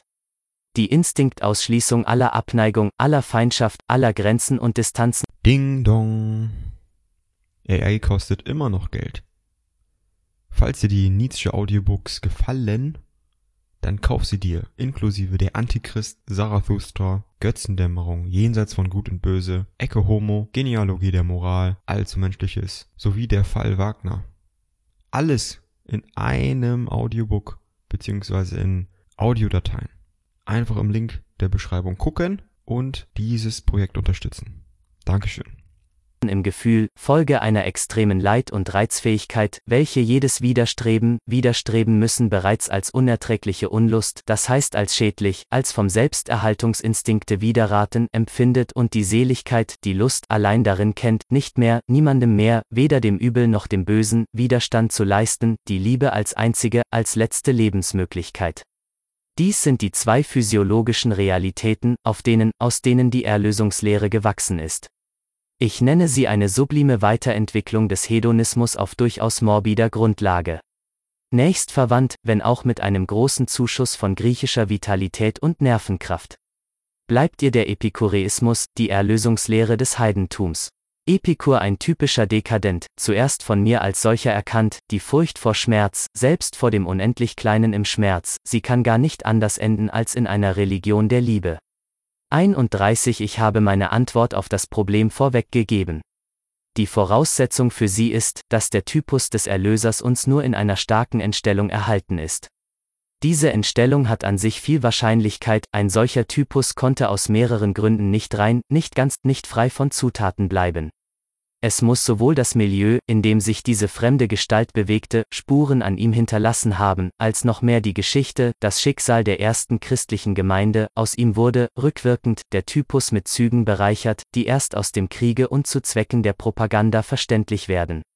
Jene seltsame und kranke Welt, in die uns die Evangelien einführen, eine Welt, wie aus einem russischen Romane, in der sich Auswurf der Gesellschaft, Nervenleiden und kindliches Idiotentum ein Stelldichein zu geben scheinen, muss unter allen Umständen den Typus vergröbert haben, die ersten Jünger Insonderheit übersetzten ein ganz in Symbolen und Unfasslichkeiten schwimmendes Sein erst in die eigene Krudität, um überhaupt etwas davon zu verstehen, für sie war der Typus erst nach einer Einformung in bekanntere Formen vorhanden der Prophet, der Messias, der zukünftige Richter, der Morallehrer, der Wundermann, Johannes der Täufer ebenso viele Gelegenheiten, den Typus zu verkennen. Unterschätzen wir endlich das Proprium aller großen, namentlich sektiererischen Verehrung nicht, sie löscht die originalen, oft peinlich fremden Züge und Idiosynkrasien an dem verehrten Wesen aus, sie sieht sie selbst nicht. Man hätte zu bedauern, dass nicht ein Dostojewski in der Nähe dieses interessantesten Dekadent gelebt hat, ich meine, jemand, der gerade den ergreifenden Reiz einer solchen Mischung von sublimem, krankem und kindlichem zu empfinden wusste. Ein letzter Gesichtspunkt, der Typus könnte als Dekadenztypus tatsächlich von einer eigentümlichen Vielheit und Widersprüchlichkeit gewesen sein, eine solche Möglichkeit ist nicht völlig auszuschließen. Trotzdem rät alles ab von ihr, gerade die Überlieferung würde für diesen Fall eine merkwürdig treue und objektive sein müssen, wovon wir Gründe haben, das Gegenteil anzunehmen. Einstweilen klafft ein Widerspruch zwischen dem Berg-, See- und Wiesenprediger, dessen Erscheinung wie ein Buddha auf einem sehr wenig indischen Boden anmutet, und jenem Fanatiker des Angriffs, dem Theologen und Priestertodfeind, den Rennens Bosheit als Les Grands Maîtres en Ironie verherrlicht hat.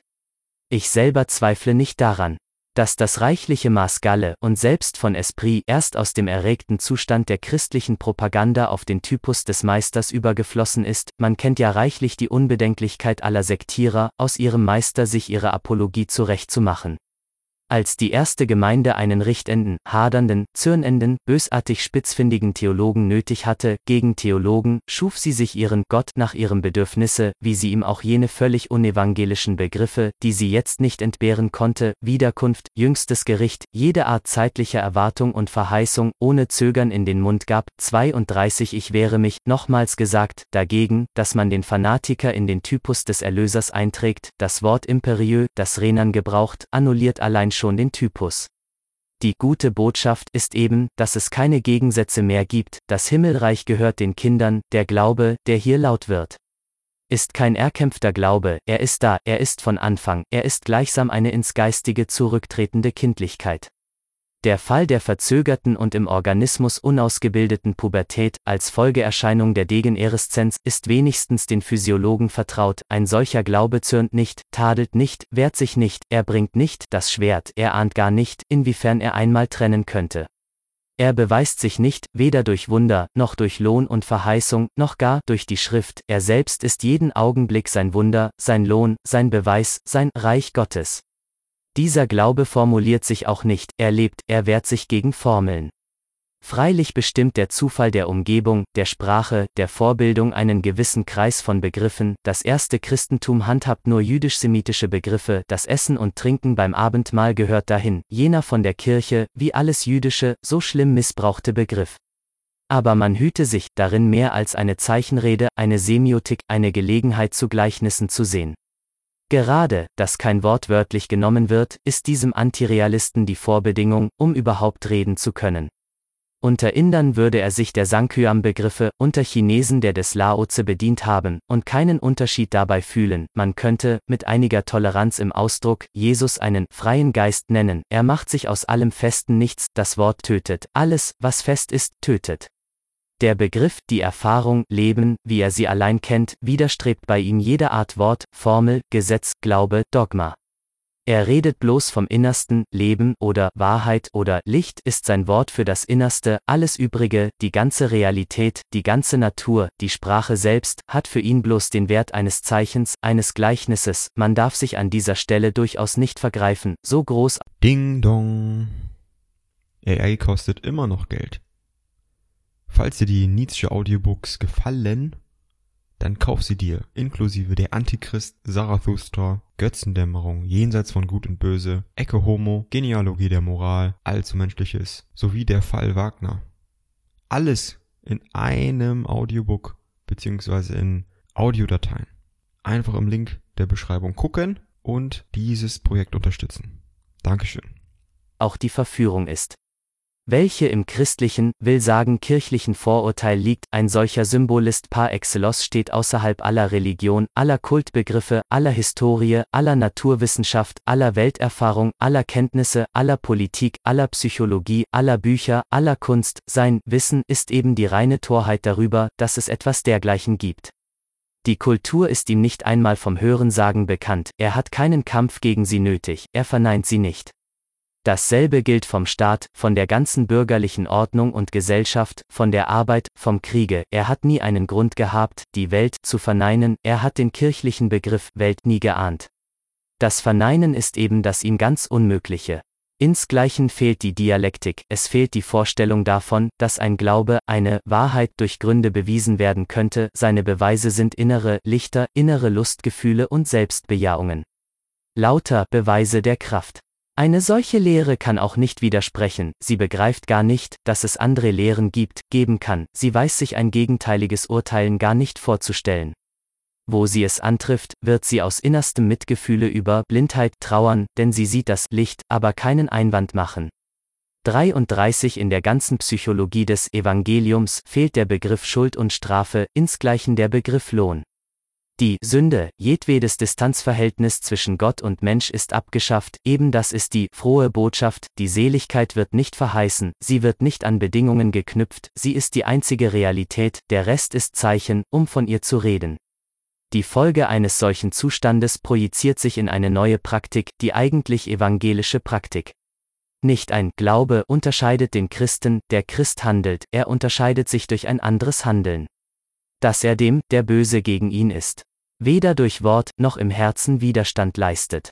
Dass er keinen Unterschied zwischen Fremden und Einheimischen, zwischen Juden und Nichtjuden macht, der Nächste eigentlich der Glaubensgenosse, der Jude dass er sich gegen niemanden erzürnt, niemanden gering schätzt, dass er sich bei Gerichtshöfen weder sehen lässt, noch in Anspruch nehmen lässt, nicht schwören, dass er sich unter keinen Umständen, auch nicht im Falle bewiesener Untreue des Weibes, von seinem Weibe scheidet, alles im Grunde ein Satz, alles Folgen eines Instinkts, das Leben des Erlösers war nichts anderes als diese Praktik, sein Tod war auch nichts anderes. Er hatte keine Formeln, keinen Ritus für den Verkehr mit Gott mehr nötig, nicht einmal das Gebet. Er hat mit der ganzen jüdischen Buß- und Versöhnungslehre abgerechnet, er weiß, wie es allein die Praktik des Lebens ist, mit der man sich göttlich, selig, evangelisch, jederzeit ein Kind Gottes fühlt. Nicht Buße, nicht Gebet um Vergebung sind Wege zu Gott, die evangelische Praktik allein führt zu Gott, sie eben ist Gott. Was mit dem Evangelium abgetan war, das war das Judentum der Begriffe Sünde, Vergebung der Sünde, Glaube, Erlösung durch den Glauben, die ganze jüdische Kirchenlehre war in der frohen Botschaft verneint.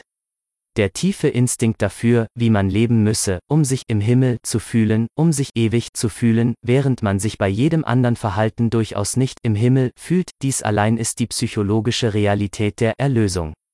Ein neuer Wandel, nicht ein neuer Glaube. 34 Wenn ich irgendetwas von diesem großen Symbolisten verstehe, so ist es das, dass er nur innere Realitäten als Realitäten, als Wahrheiten nahm, dass er den Rest, alles Natürliche, Zeitliche, Räumliche, Historische nur als Zeichen, als Gelegenheit zu Gleichnissen verstand. Der Begriff des Menschensohn ist nicht eine konkrete Person, die in die Geschichte gehört irgendetwas Einzelnes, Einmaliges, sondern eine ewige Tatsächlichkeit, ein von dem Zeitbegriff erlöstes psychologisches Symbol. Dasselbe gilt noch einmal, und im höchsten Sinne, von dem Gott dieses typischen Symbolisten, vom Reich Gottes, vom Himmelreich, von der Kindschaft Gottes. Nichts ist unchristlicher als die kirchlichen Kruditäten von einem Gott als Person, von einem Reich Gottes, welches kommt, von einem Himmelreich jenseits, von einem Sohne Gottes, der zweiten Person der Trinität.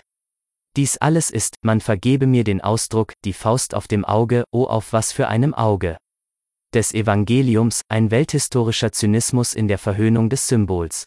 Aber es liegt ja auf der Hand, was mit dem Zeichen Vater und Sohn angerührt wird, nicht auf jeder Hand, ich gebe es zu, mit dem Wort Sohn ist der Eintritt in das Gesamtverklärungsgefühl aller Dinge, die Seligkeit ausgedrückt, mit dem Wort Vater dieses Gefühl selbst, das Ewigkeits. Das Vollendungsgefühl, ich schäme mich daran zu erinnern, was die Kirche aus diesem Symbolismus gemacht hat, hat sie nicht eine Amphitryon-Geschichte an die Schwelle des christlichen Glaubens gesetzt? Und ein Dogma von der unbefleckten Empfängnis noch obendrein? Aber damit hat sie die Empfängnis befleckt, das Himmelreich ist ein Zustand des Herzens, nicht etwas, das über der Erde oder nach dem Tode kommt. Der ganze Begriff des natürlichen Todes fehlt im Evangelium, der Tod ist keine Brücke, kein Übergang, er fehlt, weil einer ganz anderen, bloß scheinbaren, bloß zu Zeichen nützlichen Welt zugehörig. Die Todesstunde ist kein christlicher Begriff, die Stunde, die Zeit, das physische Leben und seine Krisen sind gar nicht vorhanden für den Lehrer der frohen Botschaft. Das Reich Gottes ist nichts, das man erwartet, es hat kein Gestern und kein Übermorgen, es kommt nicht in tausend Jahren, es ist eine Erfahrung an einem Herzen, es ist überall da. Es ist nirgends da. 35 Dieser frohe Botschafter starb wie er lebte, wie er lehrte, nicht um die Menschen zu erlösen, sondern um zu zeigen, wie man zu leben hat. Die Praktik ist es, welche er der Menschheit hinterließ, sein Verhalten vor den Richtern, vor den Häschern, vor den Anklägern und aller Art Verleumdung und Hohn, sein Verhalten am Kreuz.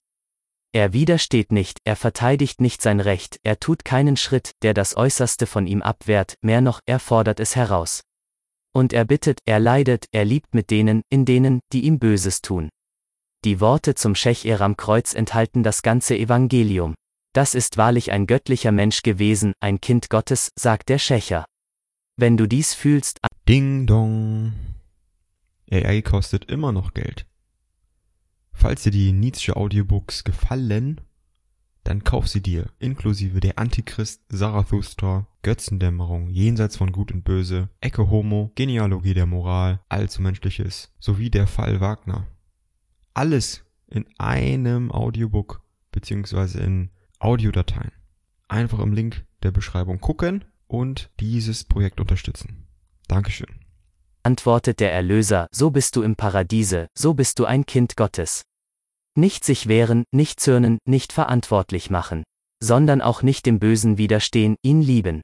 36 Erst wir, wir frei gewordenen Geister haben die Voraussetzung dafür, etwas zu verstehen, das 19 Jahrhunderte missverstanden haben, jene Instinkt und Leidenschaft gewordene Rechtschaffenheit, welche der heiligen Lüge noch mehr als jeder anderen Lüge den Krieg macht.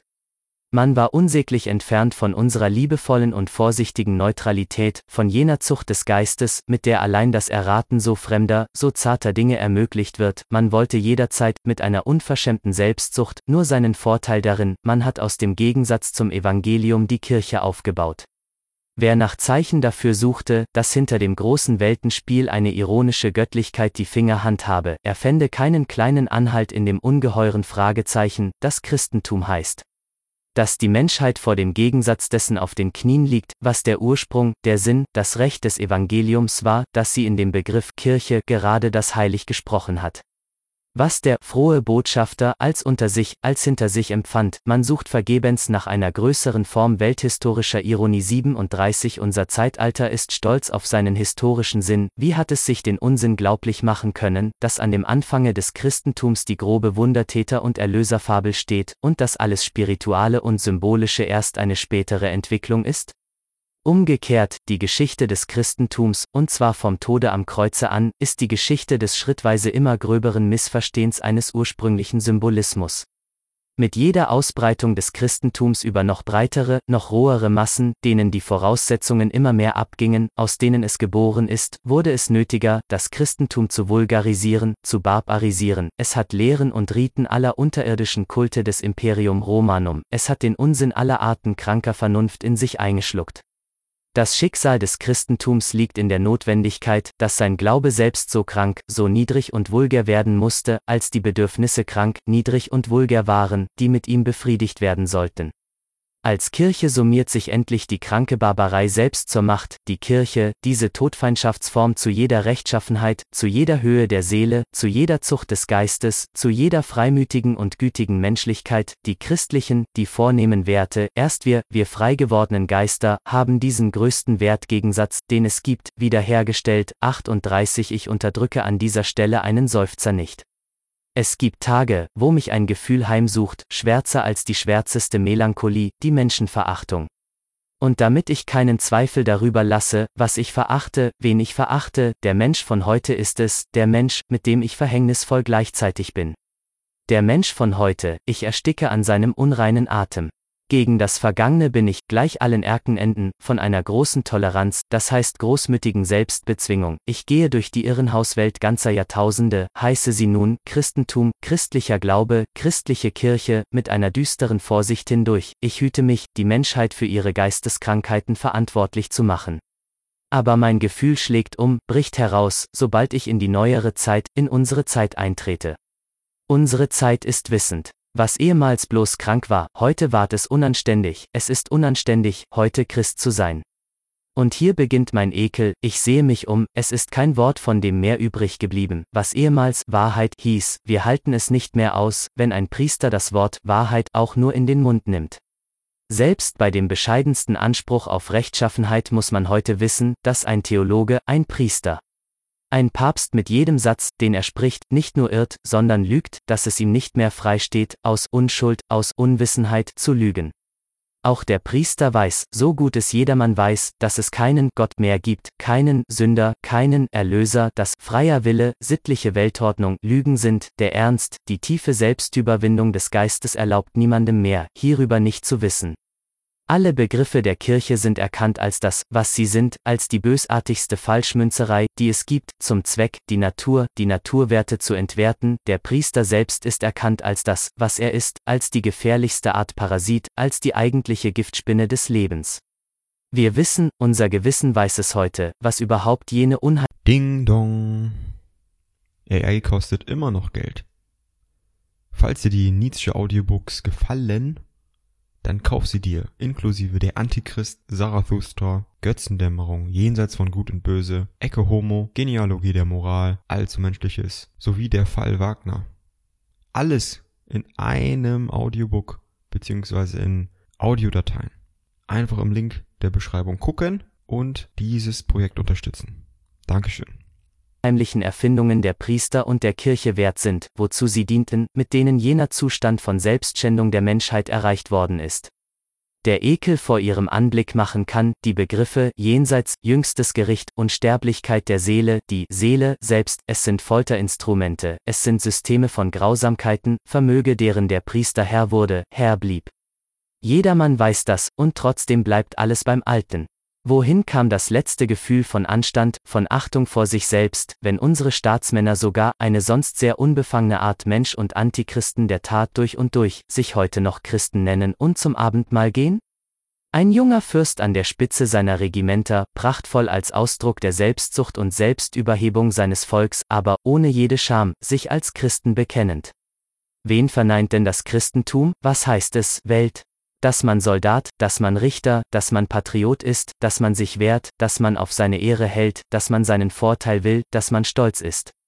Jede Praktik jedes Augenblicks, jeder Instinkt, jede zur Tat werdende Wertschätzung ist heute antichristlich, was für eine Missgeburt von Falschheit muss der moderne Mensch sein, dass er sich trotzdem nicht schämt, Christ noch zu heißen.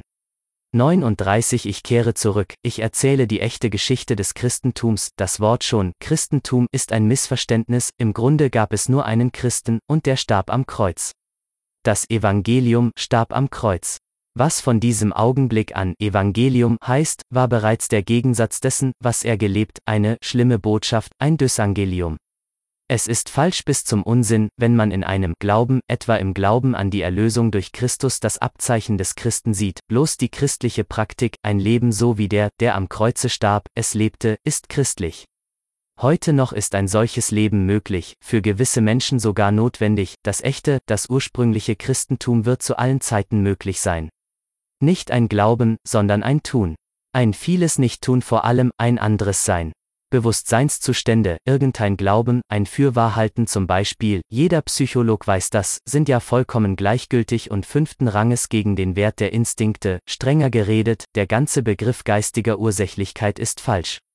Das Christsein, die Christlichkeit auf ein Fürwahrhalten, auf eine bloße Bewusstseinsphänomenalität reduzieren, heißt die Christlichkeit negieren. In der Tat gab es gar keine Christen. Der Christ, das, was seit zwei Jahrtausenden Christ heißt, ist bloß ein psychologisches Selbstmissverständnis. Genauer zugesehen, herrschten in ihm, trotz allem Glauben, bloß die Instinkte, und was für Instinkte. Der Glaube war zu allen Zeiten, beispielsweise bei Luther, nur ein Mantel, ein Vorwand, ein Vorhang, hinter dem die Instinkte ihr Spiel spielten, eine kluge Blindheit über die Herrschaft gewisser Instinkte. Der Glaube, ich nannte ihn schon die eigentliche christliche Klugheit, man sprach immer vom Glauben, man tat immer nur vom Instinkte. In der Vorstellungswelt des Christen kommt nichts vor, was die Wirklichkeit auch nur anrührte, dagegen erkannten wir im Instinktas gegen jede Wirklichkeit das treibende, das einzig treibende Element in der Wurzel des Christentums. Was folgt daraus? Dass auch in Psychologikis hier der Irrtum radikal, das heißt wesenbestimmend, das heißt Substanz ist. Ein Begriff hier weg, eine einzige Realität an dessen Stelle, und das ganze Christentum rollt ins Nichts.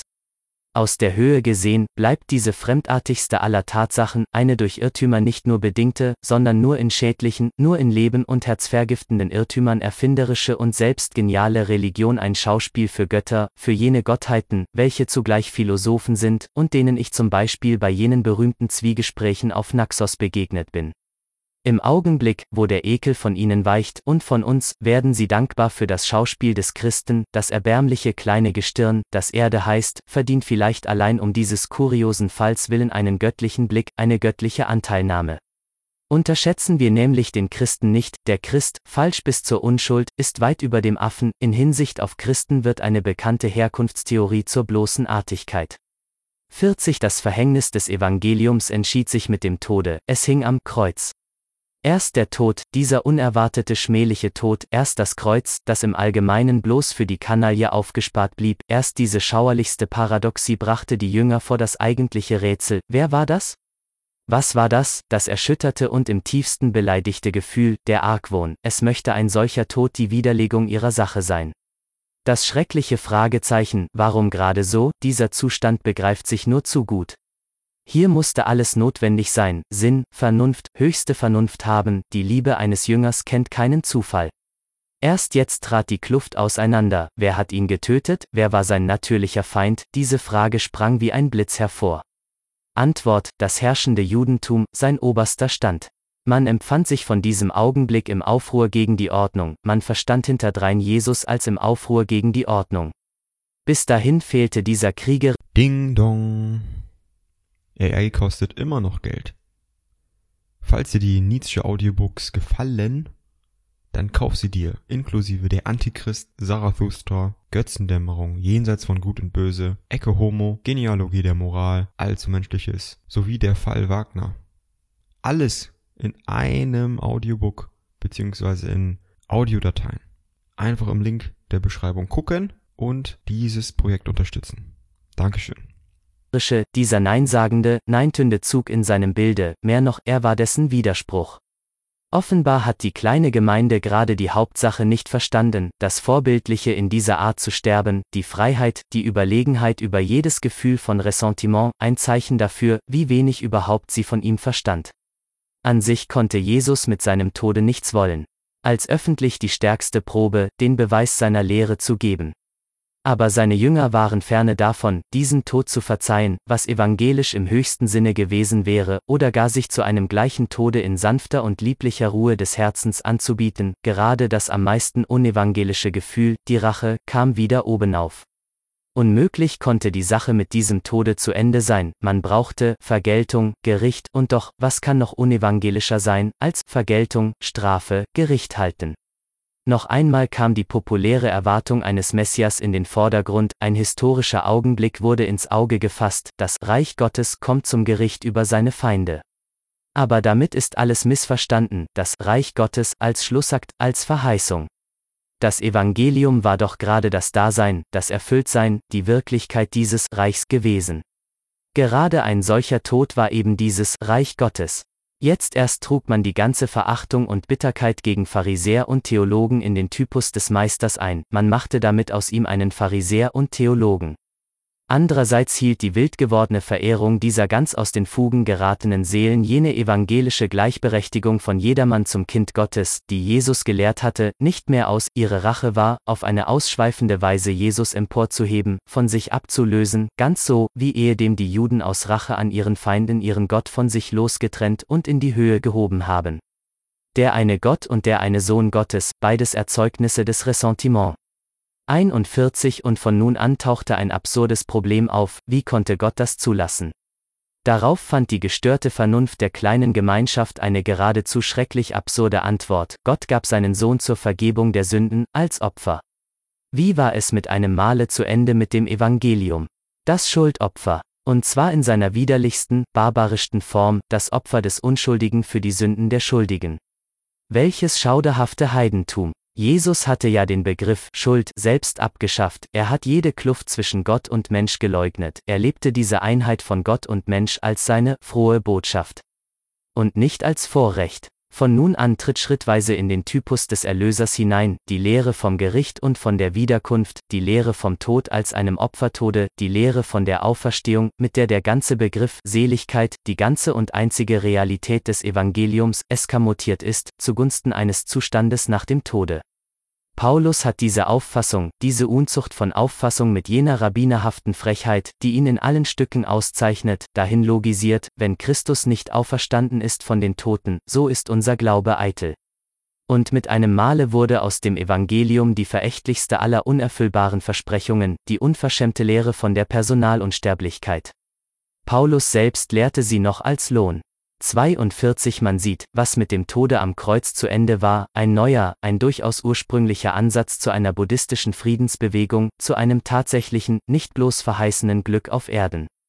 Denn dies bleibt, ich hob es schon hervor, der Grundunterschied zwischen den beiden Dekadenzreligionen, der Buddhismus verspricht nicht, sondern hält, das Christentum verspricht alles, aber hält nichts, der frohen Botschaft folgte auf dem Fuß die allerschlimmste, die des Paulus.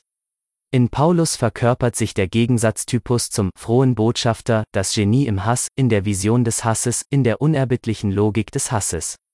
Was hat dieser Dysangelist alles dem Hasse zum Opfer gebracht? Vor allem den Erlöser, er schlug ihn an sein Kreuz. Das Leben, das Beispiel. Die Lehre, der Tod, der Sinn und das Recht des ganzen Evangeliums, nichts war mehr vorhanden, als dieser Falschmünzer aus Hassbegriff, was allein er brauchen konnte.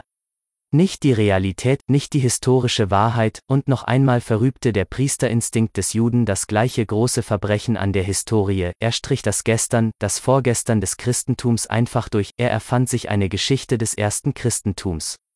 Mehr noch, er fälschte die Geschichte Israels nochmals um, um als Vorgeschichte für seine Tat zu erscheinen, alle Propheten haben von seinem Erlöser geredet.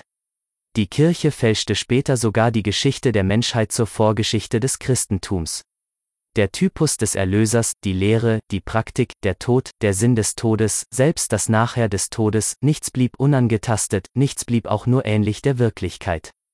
Paulus verlegte einfach das Schwergewicht jenes ganzen Daseins hinter dies Dasein, in die Lüge vom wiederauferstandenen Jesus. Er konnte im Grunde das Leben des Erlösers überhaupt nicht brauchen, er hatte den Tod am Kreuz nötig und etwas mehr noch einen Paulus, der seine Heimat an dem Hauptsitz der stoischen Aufklärung hatte, für ehrlich halten, wenn er sich aus einer Halluzination den Beweis vom Nochleben des Erlösers zurechtmacht, oder auch nur seiner Erzählung, dass er diese Halluzination gehabt hat, Glauben schenken, wäre eine wahre Nie-Serie seitens eines Psychologen, Paulus wollte den Zweck, folglich wollte er auch die Mittel. Was er selbst nicht glaubte, die Idioten, unter die er seine Lehre warf, glaubten es. Sein Bedürfnis war die Macht, mit Paulus wollte nochmals der Priester zur Macht, er konnte nur Begriffe, Lehren, Symbole brauchen, mit denen man Massen tyrannisiert, Herden bildet. Was allein entlehnte später Mohammed dem Christentum? Die Erfindung des Paulus. Sein Mittel zur Priestertyrannei, zur Herdenbildung, den Unsterblichkeitsglauben, das heißt die Lehre vom Gericht. 43 Wenn man das Schwergewicht des Lebens nicht ins Leben, sondern ins Jenseits verlegt, ins Nichts, so hat man dem Leben überhaupt das Schwergewicht genommen. Die große Lüge von der Personalunsterblichkeit zerstört jede Vernunft. Ding dong. AI kostet immer noch Geld. Falls dir die Nietzsche Audiobooks gefallen, dann kauf sie dir, inklusive der Antichrist, Zarathustra, Götzendämmerung, Jenseits von Gut und Böse, Ecke Homo, Genealogie der Moral, Allzu Menschliches, sowie der Fall Wagner. Alles in einem Audiobook, beziehungsweise in Audiodateien. Einfach im Link der Beschreibung gucken und dieses Projekt unterstützen. Dankeschön jede Natur im Instinkte, alles, was wohltätig, was lebenfördernd, was zukunftverbürgend in den Instinkten ist, erregt nunmehr Misstrauen. So zu leben, dass es keinen Sinn mehr hat zu leben, das wird jetzt zum Sinn des Lebens. Wozu Gemeinsinn, wozu Dankbarkeit noch für Herkunft und Vorfahren, wozu Mitarbeiten, Zutrauen, irgendein Gesamtwohl fördern und im Auge haben? Ebenso viele Versuchungen, ebenso viele Ablenkungen vom rechten Weg, eins ist Not dass jeder als unsterbliche Seele mit jedem gleichen Rang hat, dass in der Gesamtheit aller Wesen das Heil jedes Einzelnen eine ewige Wichtigkeit in Anspruch nehmen darf. Dass kleine Mucker und Dreiviertelsverrückte sich einbilden dürfen, dass um ihretwillen die Gesetze der Natur beständig durchbrochen werden, eine solche Steigerung jeder Art Selbstsucht ins Unendliche, ins Unverschämte kann man nicht mit genug Verachtung brandmarken. Und doch verdankt das Christentum dieser erbarmungswürdigen Schmeichelei vor der Personaleitelkeit seinen Sieg, gerade alles Missratene, aufständisch Gesinnte, schlecht weggekommene, den ganzen Auswurf und Abhub der Menschheit hat es damit zu sich überredet. Das Heil der Seele auf Deutsch, die Welt dreht sich um mich. Das Gift der Lehre, gleiche Rechte für alle, das Christentum hat es am grundsätzlichsten ausgesät, das Christentum hat jedem Ehrfurchts- und Distanzgefühl zwischen Mensch und Mensch, das heißt der Voraussetzung zu jeder Erhöhung. Zu jedem Wachstum der Kultur einen Todkrieg aus den heimlichsten Winkeln schlechter Instinkte gemacht, es hat aus dem Ressentiment der Massen sich seine Hauptwaffe geschmiedet gegen uns, gegen alles Vornehme, Frohe, Hochherzige auf Erden, gegen unser Glück auf Erden. Die Unsterblichkeit, jedem Petrus und Paulus zugestanden, war bisher das größte, das bösartigste Attentat auf die vornehme Menschlichkeit. Und unterschätzen wir das Verhängnis nicht, das vom Christentum aus sich bis in die Politik eingeschlichen hat. Niemand hat heute mehr den Mut zu Sonderrechten, zu Herrschaftsrechten, zu einem Ehrfurchtsgefühl vor sich und seinesgleichen, zu einem Pathos der Distanz. Unsere Politik ist krank an diesem Mangel an Mut. Der Aristokratismus der Gesinnung wurde durch die Seelengleichheitslüge am unterirdischsten untergraben, und wenn der Glaube an das Vorrecht der meisten Revolutionen macht und machen wird, das Christentum ist es, man zweifle nicht daran. Christliche Werturteile sind es, welche jede Revolution bloß in Blut und Verbrechen übersetzt. Das Christentum ist ein Aufstand alles am Boden kriechenden gegen das, was Höhe hat, das Evangelium der Niedrigen macht niedrig. 44 Die Evangelien sind unschätzbar als Zeugnis für die bereits unaufhaltsame Korruption innerhalb der ersten Gemeinde. Was Paulus später mit dem Logikerzynismus eines Rabbiners zu Ende führte, war trotzdem bloß der Verfallsprozess, der mit dem Tode des Erlösers begann. Diese Evangelien kann man nicht behutsam genug lesen, sie haben ihre Schwierigkeiten hinter jedem Wort. Ich bekenne, man wird es mir zugute halten, dass sie eben damit für einen Psychologen ein Vergnügen ersten Ranges sind, als Gegensatz aller naiven Verderbnis, als das Raffinement par excellence, als Künstlerschaft in der psychologischen Verderbnis. Die Evangelien stehen für sich. Die Bibel überhaupt verträgt keinen Vergleich. Man ist unter Juden erster Gesichtspunkt. Um hier nicht völlig den Faden zu verlieren. Die hier geradezu genie werdende Selbstverstellung ins Heilige unter Büchern und Menschen nie annähernd sonst erreicht, diese Wort- und Gebärdenfallmünzerei als Kunst ist nicht der Zufall irgendwelcher Einzelbegabung, irgendwelcher Ausnahmenatur. Ding dong. AI kostet immer noch Geld. Falls dir die Nietzsche Audiobooks gefallen, dann kauf sie dir, inklusive der Antichrist, Zarathustra, Götzendämmerung, Jenseits von Gut und Böse, Ecke Homo, Genealogie der Moral, Allzu Menschliches, sowie der Fall Wagner. Alles in einem Audiobook beziehungsweise in Audiodateien. Einfach im Link der Beschreibung gucken und dieses Projekt unterstützen. Dankeschön. Hierzu gehört Rasse. Im Christentum, als der Kunst, heilig zu lügen, kommt das ganze Judentum, eine mehrhundertjährige jüdische allerernsthafteste Vorübung und Technik zur letzten Meisterschaft. Der Christ, diese Ultima Ratio der Lüge, ist der Jude noch einmal, dreimal selbst. Der grundsätzliche Wille, nur Begriffe, Symbole, Attitüden anzuwenden, welche aus der Praxis des Priesters bewiesen sind, die Instinktablehnung jeder anderen Praxis, jeder anderen Art Wert- und Nützlichkeitsperspektive, das ist nicht nur Tradition, das ist Erbschaft, nur als Erbschaft wirkt es wie Natur. Die ganze Menschheit, die besten Köpfe der besten Zeiten sogar einen ausgenommen. Der vielleicht bloß ein Unmensch ist. Haben sich täuschen lassen. Man hat das Evangelium als Buch der Unschuld gelesen, kein kleiner Fingerzeig dafür, mit welcher Meisterschaft hier geschauspielert worden ist. Freilich bekämen wir sie zu sehen, auch nur im Vorübergehen, alle diese wunderlichen Mucker und Kunstheiligen, so wäre es am Ende, und genau deshalb, weil ich keine Worte lese, ohne Gebärden zu sehen, mache ich mit ihnen ein Ende. Ich halte eine gewisse Art, die Augen aufzuschlagen, an ihnen nicht aus. Zum Glück sind Bücher für die allermeisten bloß Literatur, man muss sich nicht irreführen lassen, richtet nicht, sagen sie, aber sie schicken alles in die Hölle, was ihnen im Wege steht. Indem sie Gott richten lassen, richten sie selber, indem sie Gott verherrlichen, verherrlichen sie sich selber, indem sie die Tugenden fordern, deren sie gerade fähig sind, mehr noch, die sie nötig haben, um überhaupt oben zu bleiben. Geben sie sich den großen Anschein eines Ringens um die Tugend, eines Kampfes um die Herrschaft der Tugend. Wir leben, wir sterben, wir opfern uns für das Gute, die Wahrheit, das Licht, das Reich Gottes, in Wahrheit tun sie, was sie nicht lassen können. indem sie nach Art von Dackmäusern sich durchdrücken, im Winkel sitzen, im Schatten schattenhaft dahin leben, machen sie sich eine Pflicht daraus, als Pflicht erscheint ihr Leben der Demut, als Demut ist es ein Beweis mehr für Frömmigkeit. Ah diese demütige, keusche, barmherzige Art von Verlogenheit. Für uns soll die Tugend selbst Zeugnis ablegen. Man lese die Evangelien als Bücher der Verführung mit Moral, die Moral wird von diesen kleinen Leuten mit Beschlag belegt, sie wissen, was es auf sich hat mit der Moral. Die Menschheit wird am besten genassführt mit der Moral. Die Realität ist, dass hier der bewussteste auserwählten Dünkel die Bescheidenheit spielt, man hat sich, die Gemeinde, die Guten und Gerechten ein für allemal auf die eine Seite gestellt, auf die der Wahrheit und den Rest, die Welt, auf die andere. Das war die verhängnisvollste Art Größenwahn, die bisher auf Erden da gewesen ist, kleine Missgeburten von Muckern und Lügnern fingen an, die Begriffe Gott, Wahrheit, Licht, Geist, Liebe, Weisheit, Leben für sich in Anspruch zu nehmen, gleichsam als Synonymer von sich, um damit die Welt gegen sich abzugrenzen, kleine Superlativjuden, reif für jede Art Irrenhaus, drehten die Werte überhaupt nach sich um, wie als ob erst der Christ, der Sinn, das Salz, das Maß, auch das letzte Gericht vom ganzen Rest wäre. Das ganze Verhängnis wurde dadurch allein ermöglicht, dass schon eine verwandte, rassenverwandte Art von Größenwahn in der Welt war, der jüdische, sobald einmal die Kluft zwischen Juden und Judenchristen sich aufriss, blieb letzteren gar keine Wahl, als dieselben Prozeduren der Selbsterhaltung, die der jüdische Instinkt anriet. Gegen die Juden selber anzuwenden, während die Juden sie bisher bloß gegen alles Nichtjüdische angewendet hatten. Der Christ ist nur ein Jude, freieren Bekenntnisses 45 Ich gebe ein paar Proben von dem, was sich diese kleinen Leute in den Kopf gesetzt, was sie ihrem Meister in den Mund gelegt haben, lauter Bekenntnisse schöner Seelen. Und welche euch nicht aufnehmen noch hören, da gehet von dannen hinaus und schüttelt den Staub ab von euren Füßen, zu einem Zeugnis über sie. Ich sage euch, wahrlich, es wird Sodom und Gomorra am jüngsten Gericht erträglicher ergehen, denn solcher Stadt Markus 6, 11.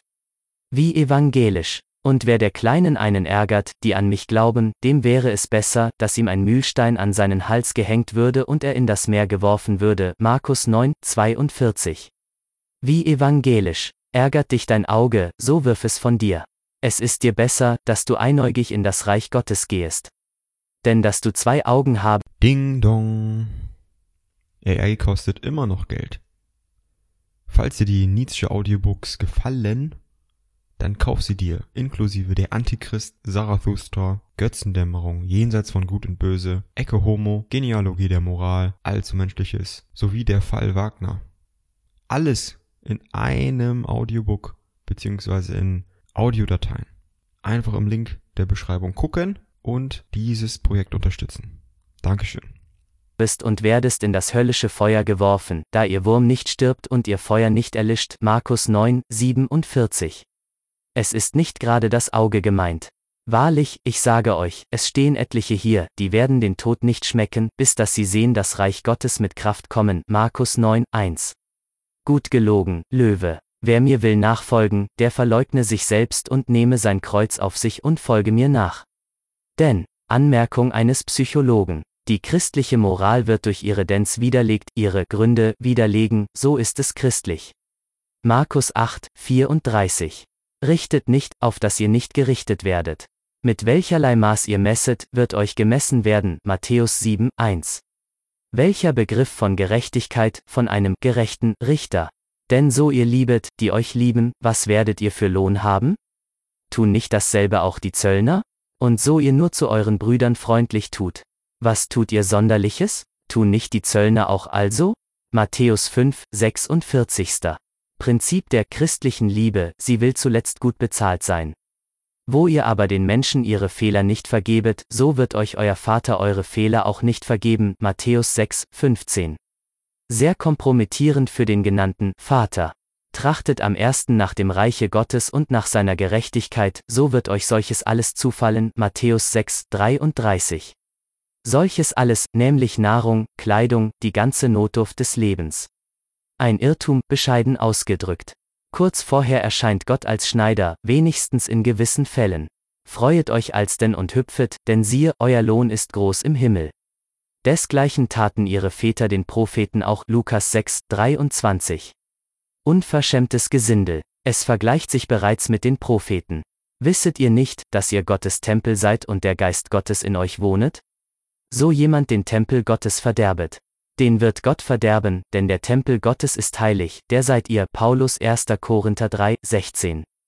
Dergleichen kann man nicht genug verachten. Wisset ihr nicht, dass die Heiligen die Welt richten werden? So denn nun die Welt soll von euch gerichtet werden, seid ihr denn nicht gut genug, geringere Sachen zu richten? Paulus 1. Korinther 6, 2. Leider nicht bloß die Rede eines Irrenhäuslers. Dieser fürchterliche Betrüger fährt wörtlich fort, wisset ihr nicht, dass wir über die Engel richten werden? Wie viel mehr über die zeitlichen Güter? Hat nicht Gott die Weisheit dieser Welt zur Torheit gemacht? Denn dieweil die Welt durch ihre Weisheit Gott in seiner Weisheit nicht erkannte, gefiel es Gott wohl, durch törichte Predigt selig zu machen die, so daran glauben, nicht viel Weise nach dem Fleisch, nicht viel Gewaltige, nicht viel Edle sind berufen. Sondern was töricht ist vor der Welt, das hat Gott erwählet dass er die Weisen zuschanden mache, und was schwach ist vor der Welt, das hat Gott erwählet, dass er zuschanden mache, was stark ist, und das Unedle vor der Welt und das Verachtete hat Gott erwählet, und dass da nichts ist, dass er zunichte mache, was etwas ist auf dass sich vor ihm kein Fleisch rühme, Paulus 1. Korinther 1, 20 fortfolgend, um diese Stelle, ein Zeugnis allerersten Ranges für die Psychologie jeder Chandala-Moral, zu verstehen, lese man die erste Abhandlung meiner Genealogie der Moral, in ihr wurde zum ersten Mal der Gegensatz einer vornehmen und einer aus Ressentiment und ohnmächtiger Rache geborenen Chandala-Moral ans Licht gestellt. Paulus war der größte aller Apostel der Rache. 46 Was folgt daraus? Dass man gut tut, Handschuhe anzuziehen, wenn man das Neue Testament liest. Die Nähe von so viel Unreinlichkeit zwingt beinahe dazu. Wir würden uns erste Christen so wenig wie polnische Juden zum Umgang wählen, nicht dass man gegen sie auch nur einen Einwand nötig hätte. Sie riechen beide nicht gut, ich habe vergebens im Neuen Testamente auch nur nach einem sympathischen Zuge ausgespäht, nichts ist darin, was frei, gütig, offenherzig, rechtschaffen wäre. Die Menschlichkeit hat hier noch nicht ihren ersten Anfang gemacht, die Instinkte der Reinlichkeit fehlen. Es gibt nur schlechte Instinkte im Neuen Testament, es gibt keinen Mut selbst zu diesen schlechten Instinkten. Alles ist Feigheit, alles ist Augenschließen und Selbstbetrug darin. Jedes Buch wird reinlich, wenn man eben das Neue Testament gelesen hat, ich las, um ein Beispiel zu geben, mit Entzücken unmittelbar nach Paulus jenen anmutigsten, übermütigsten Spötter Petronius, von dem man sagen könnte, Ding dong. AI kostet immer noch Geld. Falls dir die Nietzsche Audiobooks gefallen, dann kauf sie dir, inklusive der Antichrist, Zarathustra, Götzendämmerung, Jenseits von Gut und Böse, Ecke Homo, Genealogie der Moral, Allzu Menschliches, sowie der Fall Wagner. Alles in einem Audiobook, beziehungsweise in Audiodateien. Einfach im Link der Beschreibung gucken und dieses Projekt unterstützen. Dankeschön. Was Domenico Boccaccio über Cesare Borgia an den Herzog von Parma schrieb, e tutto festo, unsterblich gesund, unsterblich heiter und wohlgeraten. Diese kleinen Mucker verrechnen sich nämlich in der Hauptsache.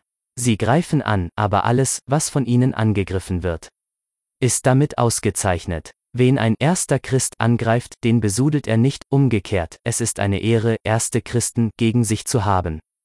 Man liest das Neue Testament nicht ohne eine Vorliebe für das, was darin misshandelt wird, nicht zu reden von der Weisheit dieser Welt, welche ein frecher Windmacher durch törichte Predigt umsonst zuschanden zu machen sucht. Aber selbst die Pharisäer und Schriftgelehrten haben ihren Vorteil von einer solchen Gegnerschaft, sie müssen schon etwas wert gewesen sein, um auf eine so unanständige Weise gehasst zu werden. Heuchelei, das wäre ein Vorwurf, den erste Christen machen dürften, zuletzt waren es die Privilegierten, dies genügt, der Chandalahas braucht keine Gründe mehr. Der erste Christ, ich fürchte, auch der letzte Christ, den ich vielleicht noch erleben werde, ist Rebell gegen alles Privilegierte aus unterstem Instinkte, er lebt, er kämpft immer für gleiche Rechte. Genauer zugesehen, hat er keine Wahl. Will man, für seine Person, ein Auserwählter Gottes sein, oder ein Tempel Gottes, oder ein Richter der Engel, so ist jedes andere Prinzip der Auswahl, zum Beispiel nach Rechtschaffenheit, nach Geist, nach Männlichkeit und Stolz, nach Schönheit und Freiheit des Herzens, einfach, Welt das Böse an sich. Moral, jedes Wort im Munde eines ersten Christen ist eine Lüge, jede Handlung, die er tut, eine Instinktfalschheit, alle seine Werte, alle seine Ziele sind schädlich, aber wen er hasst, was er hasst, das hat Wert. Der Christ, der Priesterchrist insonderheit, ist ein Kriterium für Werte habe ich noch zu sagen, dass im ganzen Neuen Testament bloß eine einzige Figur vorkommt, die man ehren muss? Pilatus, der römische Statthalter. einen Judenhandel ernst zu nehmen, dazu überredet er sich nicht. Ein Jude mehr oder weniger, was liegt daran? Der vornehme Hohn eines Römers, vor dem ein unverschämter Missbrauch mit dem Wort Wahrheit getrieben wird. Hat das Neue Testament mit dem einzigen Wort bereichert, das Wert hat, dass seine Kritik, seine Vernichtung selbst ist, was ist Wahrheit? 47 Das ist es nicht, was uns abscheidet, dass wir keinen Gott wiederfinden, weder in der Geschichte, noch in der Natur, noch hinter der Natur, sondern dass wir, was als Gott verehrt wurde, nicht als göttlich, sondern als erbarmungswürdig, als absurd, als schädlich empfinden, nicht nur als Irrtum, sondern als Verbrechen am Leben. Wir leugnen Gott als Gott. Wenn man uns diesen Gott der Christen bewiese, wir würden ihn noch weniger zu glauben wissen, in Formel, Deus, qualem Paulus creavit, Dei negatio, eine Religion, wie das Christentum, die sich an keinem Punkte mit der Wirklichkeit berührt, die sofort dahin fällt, sobald die Wirklichkeit auch nur an einem Punkte zurechte kommt, muss billigerweise der Weisheit der Welt, will sagen der Wissenschaft, Todfeind sein, sie wird alle Mittel gut heißen, mit denen die Zucht des Geistes die Lauterkeit und Strenge in Gewissenssachen des Geistes, die vornehme Kühle und Freiheit des Geistes vergiftet, verleumdet, verrufen gemacht werden kann. Der Glaube als Imperativ ist das Veto gegen die Wissenschaft, in Praxi die Lüge um jeden Preis. Paulus begriff, dass die Lüge, dass der Glaube Not hat, die Kirche begriff später wieder Paulus, jener Gott, den Paulus sich erfand, ein Gott, der die Weisheit der Welt im engeren Sinn die beiden großen Gegnerinnen alles Aberglaubens, Philologie und Medizin, zuschanden macht, ist in Wahrheit nur der resolute Entschluss des Paulus selbst dazu, Gott seinen eigenen Willen zu nennen, Torah, das ist urjüdisch. Paulus will die Weisheit der Welt zuschanden machen, seine Feinde sind die guten Philologen und Ärzte alexandrinischer Schulung, ihnen macht er den Krieg. In der Tat, man ist nicht Philolog und Arzt, ohne nicht zugleich auch Antichrist zu sein. Als Philolog schaut man nämlich hinter die heiligen Bücher. Als Arzt hinter die physiologische Verkommenheit des typischen Christen. Der Arzt sagt unheilbar, der Philolog Schwindel. 48 hat man eigentlich die berühmte Geschichte verstanden, die am Anfang der Bibel steht, von der Höllenangst Gottes vor der Wissenschaft? Man hat sie nicht verstanden. Dies Priesterbuch par excellence beginnt, wie billig, mit der großen inneren Schwierigkeit des Priesters, er hat nur eine große Gefahr, folglich hat Gott nur eine große Gefahr, der alte Gott, ganz Geist, ganz Horpriester, ganz Vollkommenheit, Lust wandelt in seinen Gärten, nur dass er sich langweilt. Gegen die Langeweile kämpfen Götter selbst vergebens. Was tut er? Er erfindet den Menschen, der Mensch ist unterhaltend. Aber siehe da, auch der Mensch langweilt sich. Das Erbarmen Gottes mit der einzigen Not, die alle Paradiese an sich haben, kennt keine Grenzen, er schuf alsbald noch andere Tiere. Erster Fehlgriff Gottes, der Mensch fand die Tiere nicht unterhaltend, er herrschte über sie, er wollte nicht einmal Tier sein. Folglich schuf Gott das Weib. Und in der Tat, mit der Langeweile hatte es nun ein Ende, aber auch mit anderem noch. Das Weib war der zweite Fehlgriff Gottes, das Weib ist seinem Wesen nach Schlange, Heva, das weiß jeder Priester, vom Weib kommt jedes Unheil in Ding Dong. AI kostet immer noch Geld. Falls dir die Nietzsche Audiobooks gefallen, dann kauf sie dir, inklusive der Antichrist, Zarathustra, Götzendämmerung, Jenseits von Gut und Böse, Ecke Homo, Genealogie der Moral, Allzu Menschliches, sowie der Fall Wagner. Alles in einem Audiobook beziehungsweise in Audiodateien. Einfach im Link der Beschreibung gucken und dieses Projekt unterstützen. Dankeschön.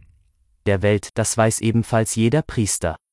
Folglich kommt von ihm auch die Wissenschaft. Erst durch das Weib lernte der Mensch vom Baume der Erkenntnis kosten. Was war geschehen? Den alten Gott ergriff eine Höllenangst. Der Mensch selbst war sein größter Fehlgriff geworden, er hatte sich einen Rivalen geschaffen, die Wissenschaft macht Gott gleich, es ist mit Priestern und Göttern zu Ende, wenn der Mensch wissenschaftlich wird. Moral, die Wissenschaft ist das Verbotene an sich, sie allein ist verboten. Die Wissenschaft ist die erste Sünde, der Keim aller Sünde, die Erbsünde. Dies allein ist Moral, du sollst nicht erkennen, der Rest folgt daraus, die Höllenangst Gottes verhinderte ihn nicht, klug zu sein. Wie wehrt man sich gegen die Wissenschaft? Das wurde für lange sein Hauptproblem. Antwort, fort mit dem Menschen aus dem Paradiese. Das Glück, der Müßiggang bringt auf Gedanken, alle Gedanken sind schlechte Gedanken. Der Mensch soll nicht denken, und der Priester an sich erfindet die Not, den Tod, die Lebensgefahr der Schwangerschaft, jede Art von Elend, Alter, Mühsal, die Krankheit vor allem, lauter Mittel im Kampfe mit der Wissenschaft. Die Not erlaubt dem Menschen nicht, zu denken. Und trotzdem, Entsetzlich! Das Werk der Erkenntnis türmt sich auf, himmelstürmend, götterandämmernd, was tun, der alte Gott erfindet den Krieg, er trennt die Völker, er macht, dass die Menschen sich gegenseitig vernichten, die Priester haben immer den Krieg nötig gehabt. Der Krieg, unter anderem ein großer Störenfried der Wissenschaft. Unglaublich. Die Erkenntnis, die Emanzipation vom Priester, nimmt selbst trotz Kriegen zu, und ein letzter Entschluss kommt dem alten Gotte, der Mensch ward wissenschaftlich, es hilft nichts, man muss ihn ersäufen. 49 Man hat mich verstanden. Der Anfang der Bibel enthält die ganze Psychologie des Priesters, der Priester kennt nur eine große Gefahr, das ist die Wissenschaft, der gesunde Begriff von Ursache und Wirkung. Aber die Wissenschaft gedeiht im Ganzen nur unter glücklichen Verhältnissen, man muss Zeit, man muss Geist überflüssig haben, um zu erkennen. Folglich muss man den Menschen unglücklich machen, dies war zu jeder Zeit die Logik des Priesters, man errät bereits, was dieser Logik gemäß, damit erst in die Welt gekommen ist, die Sünde. Der Schuld- und Strafbegriff, die ganze sittliche Weltordnung ist erfunden gegen die Wissenschaft, gegen die Ablösung des Menschen vom Priester. Der Mensch soll nicht hinaus, er soll in sich hineinsehen, er soll nicht klug und vorsichtig, als Lernender, in die Dinge sehen, er soll überhaupt gar nicht sehen, er soll leiden. Und er soll so leiden, dass er jederzeit den Priester nötig hat. Weg mit den Ärzten. Man hat einen Heiland nötig, der Schuld- und Strafbegriff eingerechnet die Lehre von der Gnade, von der Erlösung, von der Vergebung, Lügen durch und durch und ohne jede psychologische Realität, sind erfunden, um den Ursachensinn des Menschen zu zerstören, sie sind das Attentat gegen den Begriff Ursache und Wirkung. Und nicht ein Attentat mit der Faust, mit dem Messer, mit der Ehrlichkeit in Hass und Liebe sondern aus den feigsten, listigsten, niedrigsten Instinkten heraus. Ein Priesterattentat, ein Parasitenattentat, ein Vampirismus bleicher unterirdischer Blutsauger. Wenn die natürlichen Folgen einer Tat nicht mehr natürlich sind, sondern durch Begriffsgespenster des Aberglaubens, durch Gott, durch Geister, durch Seelen bewirkt gedacht werden, als bloß moralische Konsequenzen, als Lohn, Strafe, Wink, Erziehungsmittel, so ist die Voraussetzung zur Erkenntnis zerstört, so hat man das größte Verbrechen an der Menschheit begangen, die Sünde, nochmals gesagt, diese Selbstschändungsform des Menschen par excellence, ist erfunden, um Wissenschaft, um Kultur, um jede Erhöhung und Vornehmheit des Menschen unmöglich zu machen, der Priester herrscht durch die Erfindung der Sünde, 50 Ich erlasse mir an dieser Stelle eine Psychologie des Glaubens, Glaubens der Gläubigen nicht zum Nutzen, wie billig gerade der Gläubigen. Wenn es heute noch an solchen nicht fehlt, die es nicht wissen, inwiefern es unanständig ist, gläubig zu sein, oder ein Abzeichen von Dekadenz, von gebrochenem Willen zum Leben, morgen schon werden sie es wissen. Meine Stimme erreicht auch die Harthörigen, es scheint, wenn anders ich mich nicht verhört habe. Dass es unter Christen eine Art Kriterium der Wahrheit gibt, das man den Beweis der Kraft nennt. Der Glaube macht selig, also ist er wahr. Man dürfte hier zunächst einwenden, dass gerade das Seligmachen nicht bewiesen, sondern nur versprochen ist, die Seligkeit an die Bedingung des Glaubens geknüpft, man soll selig werden, weil man glaubt. Aber das tatsächlich eintritt, was der Priester dem Gläubigen für das jeder Kontrolle unzugängliche Jenseits verspricht, womit bewiese sich das? Der angebliche Beweis der Kraft ist also im Grunde wieder nur ein Glaube daran, dass die Wirkung nicht ausbleibt, welche man sich vom Glauben verspricht. In Formel, ich glaube, dass der Glaube selig macht, folglich ist er wahr, aber damit sind wir schon am Ende. Dies folglich wäre das Absurdum selbst als Kriterium der Wahrheit, setzen wir aber, mit einiger Nachgiebigkeit, dass das Seligmachen durch den Glauben bewiesen sei, nicht nur gewünscht. Nicht nur durch den etwas verdächtigen Mund eines Priesters versprochen, wäre Seligkeit, technischer geredet, Lust, jemals ein Beweis der Wahrheit? So wenig, dass es beinahe den Gegenbeweis, jedenfalls den höchsten Argwohn gegen Wahrheit abgibt, wenn Lustempfindungen über die Frage, was ist wahr, mitreden. Der Beweis der Lust ist ein Beweis für Lust, nichts mehr, woher um alles in der Welt stünde es fest, dass gerade wahre Urteile mehr Vergnügen machten als falsche und, gemäß einer prästabilierten Harmonie, angenehme Gefühle mit Notwendigkeit hinter sich dreinzögen? Die Erfahrung aller strengen, aller tief gearteten Geister lehrt das Umgekehrte. Man hat jeden Schritt breit Wahrheit sich abbringen müssen, man hat fast alles dagegen preisgeben müssen, woran sonst das Herz, woran unsere Liebe, unser Vertrauen zum Leben hängt. Es bedarf Größe der Seele dazu, der Dienst der Wahrheit ist der härteste Dienst. Was heißt denn rechtschaffen sein in geistigen Dingen? Dass man streng gegen sein Herz ist, dass man die schönen Gefühle verachtet, dass man sich aus jedem Ja und Nein ein Gewissen macht, der Glaube macht selig, folglich lügt er.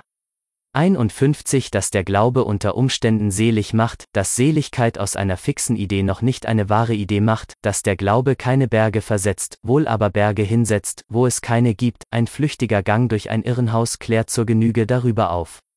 Nicht freilich einen Priester, denn der leugnet aus Instinkt, dass Krankheit Krankheit, das Irrenhaus Irrenhaus ist. Das Christentum hat die Krankheit nötig, ungefähr wie das Griechentum einen Überschuss von Gesundheit nötig hat. Krankmachen ist die eigentliche Hinterabsicht des ganzen Heilsprozedurensystems der Kirche. Und die Kirche selbst, ist sie nicht das katholische Irrenhaus als letztes Ideal? Die Erde überhaupt als Irrenhaus? Der religiöse Mensch, wie ihn die Kirche will ist ein typischer Dekadent, der Zeitpunkt, wo eine religiöse Krise über ein Volk Herr wird, ist jedes Mal durch Nervenepidemien gekennzeichnet. Die innere Welt des religiösen Menschen sieht der inneren Welt der Überreizten und Erschöpften zum Verwechseln ähnlich. Die höchsten Zustände, welche das Christentum als Wert aller Werte über der Menschheit aufgehängt hat, sind epileptoide Formen. Die Kirche hat nur Verrückte oder große Betrüger in Majorem Dei Honorem heilig gesprochen. Ich habe mir einmal erlaubt, den ganzen christlichen Buß- und Erlösungstraining, den man heute am besten in England studiert, als eine methodisch erzeugte Folie circular zu bezeichnen, wie billig, auf einem bereits dazu vorbereiteten, das heißt gründlich morbiden Boden. Es steht niemandem frei, Christ zu werden, man wird zum Christentum nicht bekehrt, man muss krank genug dazu sein. Wir anderen, die wir den Mut zur Gesundheit und auch zur Verachtung haben, wie dürfen wir eine Religion verachten, die den Leib missverstehen lehrte? Die den Seelenaberglauben nicht loswerden will. Die aus Ding Dong. AI kostet immer noch Geld. Falls dir die Nietzsche Audiobooks gefallen, dann kauf sie dir, inklusive der Antichrist, Zarathustra, Götzendämmerung, Jenseits von Gut und Böse, Ecke Homo, Genealogie der Moral, Allzu Menschliches, sowie der Fall Wagner. Alles in einem Audiobook beziehungsweise in Audiodateien. Einfach im Link der Beschreibung gucken und dieses Projekt unterstützen. Dankeschön.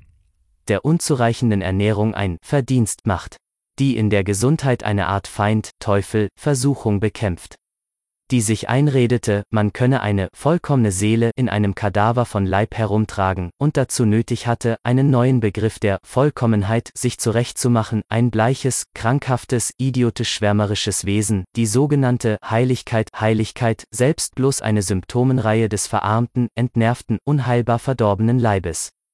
Die christliche Bewegung als eine europäische Bewegung ist von vornherein eine Gesamtbewegung der Ausschuss- und Abfallselemente aller Art, diese wollen mit dem Christentum zur Macht.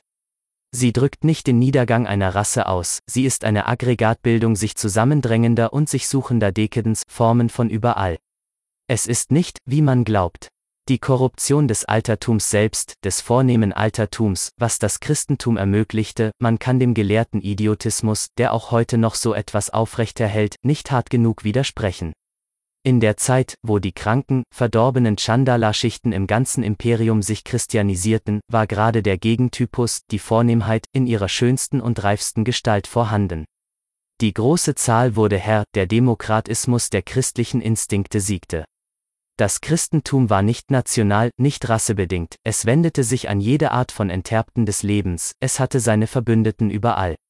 Das Christentum hat die Ranküne der Kranken auf dem Grunde, den Instinkt gegen die Gesunden, gegen die Gesundheit gerichtet.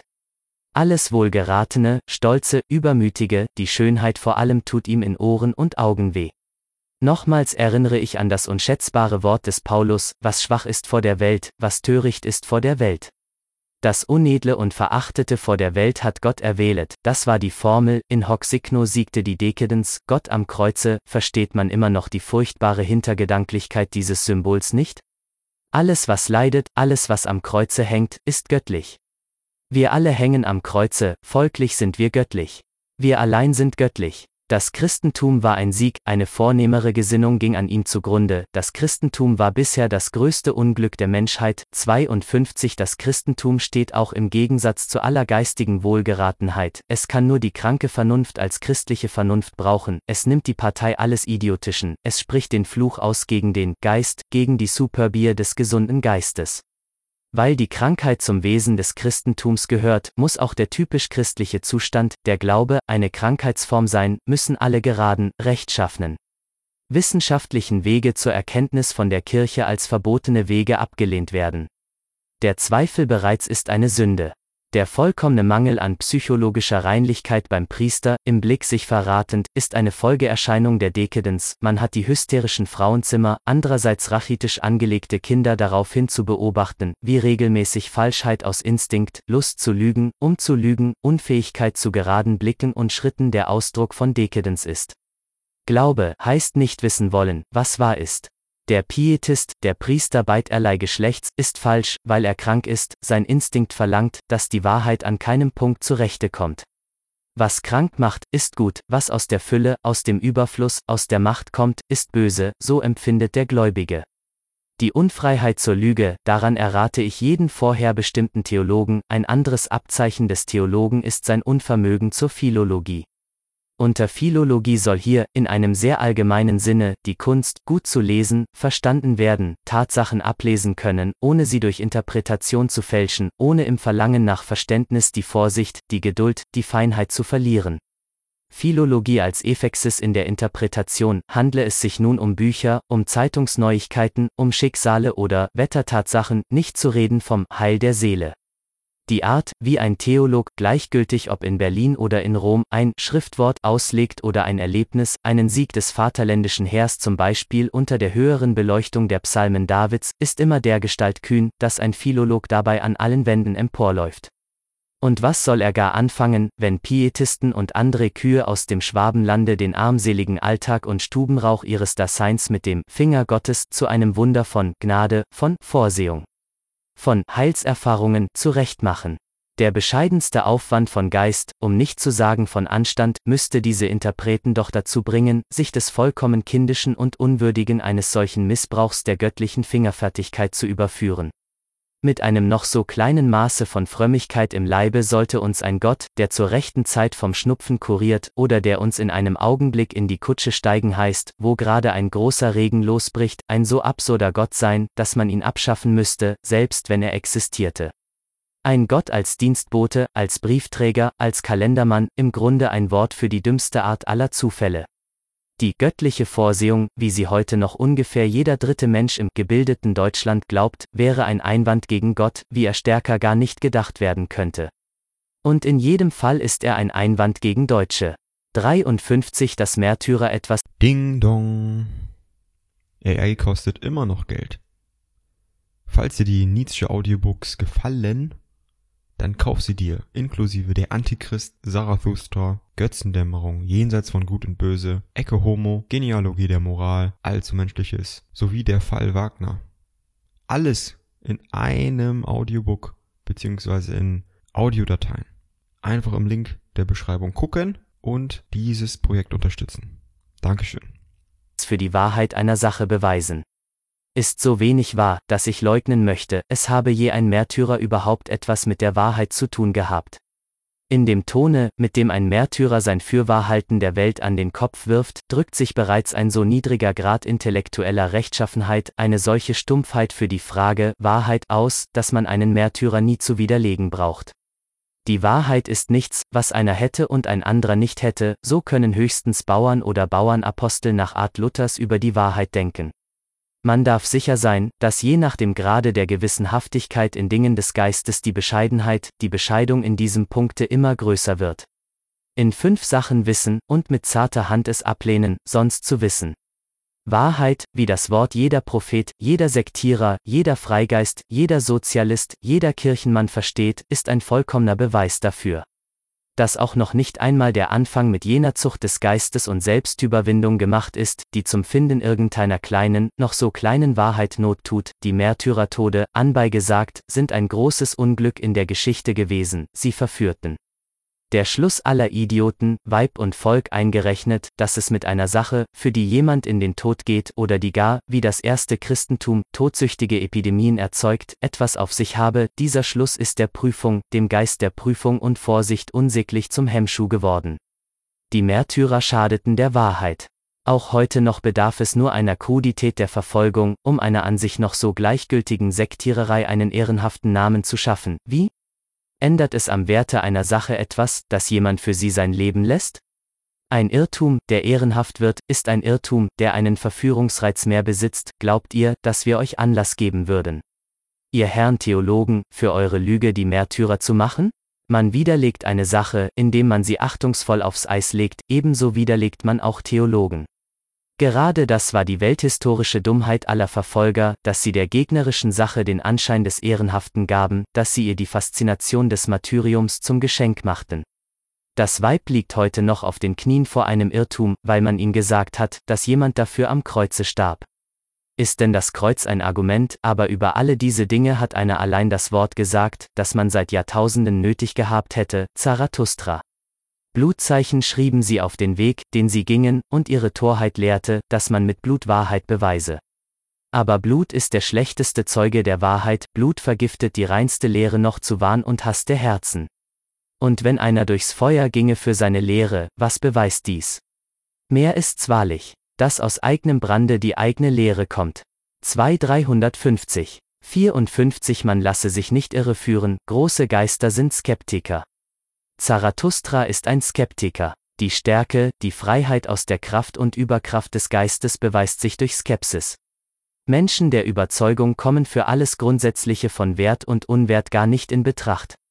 Überzeugungen sind Gefängnisse. Das sieht nicht weit genug, das sieht nicht unter sich, aber um über Wert und Unwert mitreden zu dürfen, muss man 500 Überzeugungen unter sich sehen, hinter sich sehen. Ein Geist, der Großes will, der auch die Mittel dazu will, ist mit Notwendigkeit Skeptiker.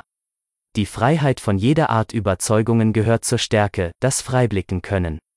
Die große Leidenschaft, der Grund und die Macht seines Seins, noch aufgeklärter, noch despotischer, als er selbst es ist nimmt seinen ganzen Intellekt in Dienst, sie macht unbedenklich, sie gibt ihm Mut sogar zu unheiligen Mitteln, sie gönnt ihm unter Umständen Überzeugungen. Die Überzeugung als Mittel, vieles erreicht man nur mittelst einer Überzeugung. Die große Leidenschaft braucht, verbraucht Überzeugungen, sie unterwirft sich ihnen nicht, sie weiß sich souverän. Umgekehrt, das Bedürfnis nach Glauben, nach irgendetwas Unbedingtem von Ja und Nein, der Carlylismus, wenn man mir dies Wort nachsehen will, ist ein Bedürfnis der Schwäche. Der Mensch des Glaubens, der Gläubige, jeder Art ist notwendig ein abhängiger Mensch, ein solcher, der sich nicht als Zweck, der von sich aus überhaupt nicht Zwecke ansetzen kann. Der Gläubige gehört sich nicht, er kann nur Mittel sein, er muss verbraucht werden, er hat jemand nötig, der ihn verbraucht. Sein Instinkt gibt einer Moral der Entselbstung die höchste Ehre, zu ihr überredet ihn alles, seine Klugheit, seine Erfahrung, seine Eitelkeit. Jede Art Glaube ist selbst ein Ausdruck von Entselbstung, von Selbstentfremdung. Erwägt man Ding Dong.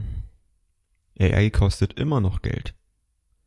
Falls dir die Nietzsche Audiobooks gefallen, dann kauf sie dir, inklusive der Antichrist, Zarathustra, Götzendämmerung, Jenseits von Gut und Böse, Ecke Homo, Genealogie der Moral, Allzu Menschliches, sowie der Fall Wagner.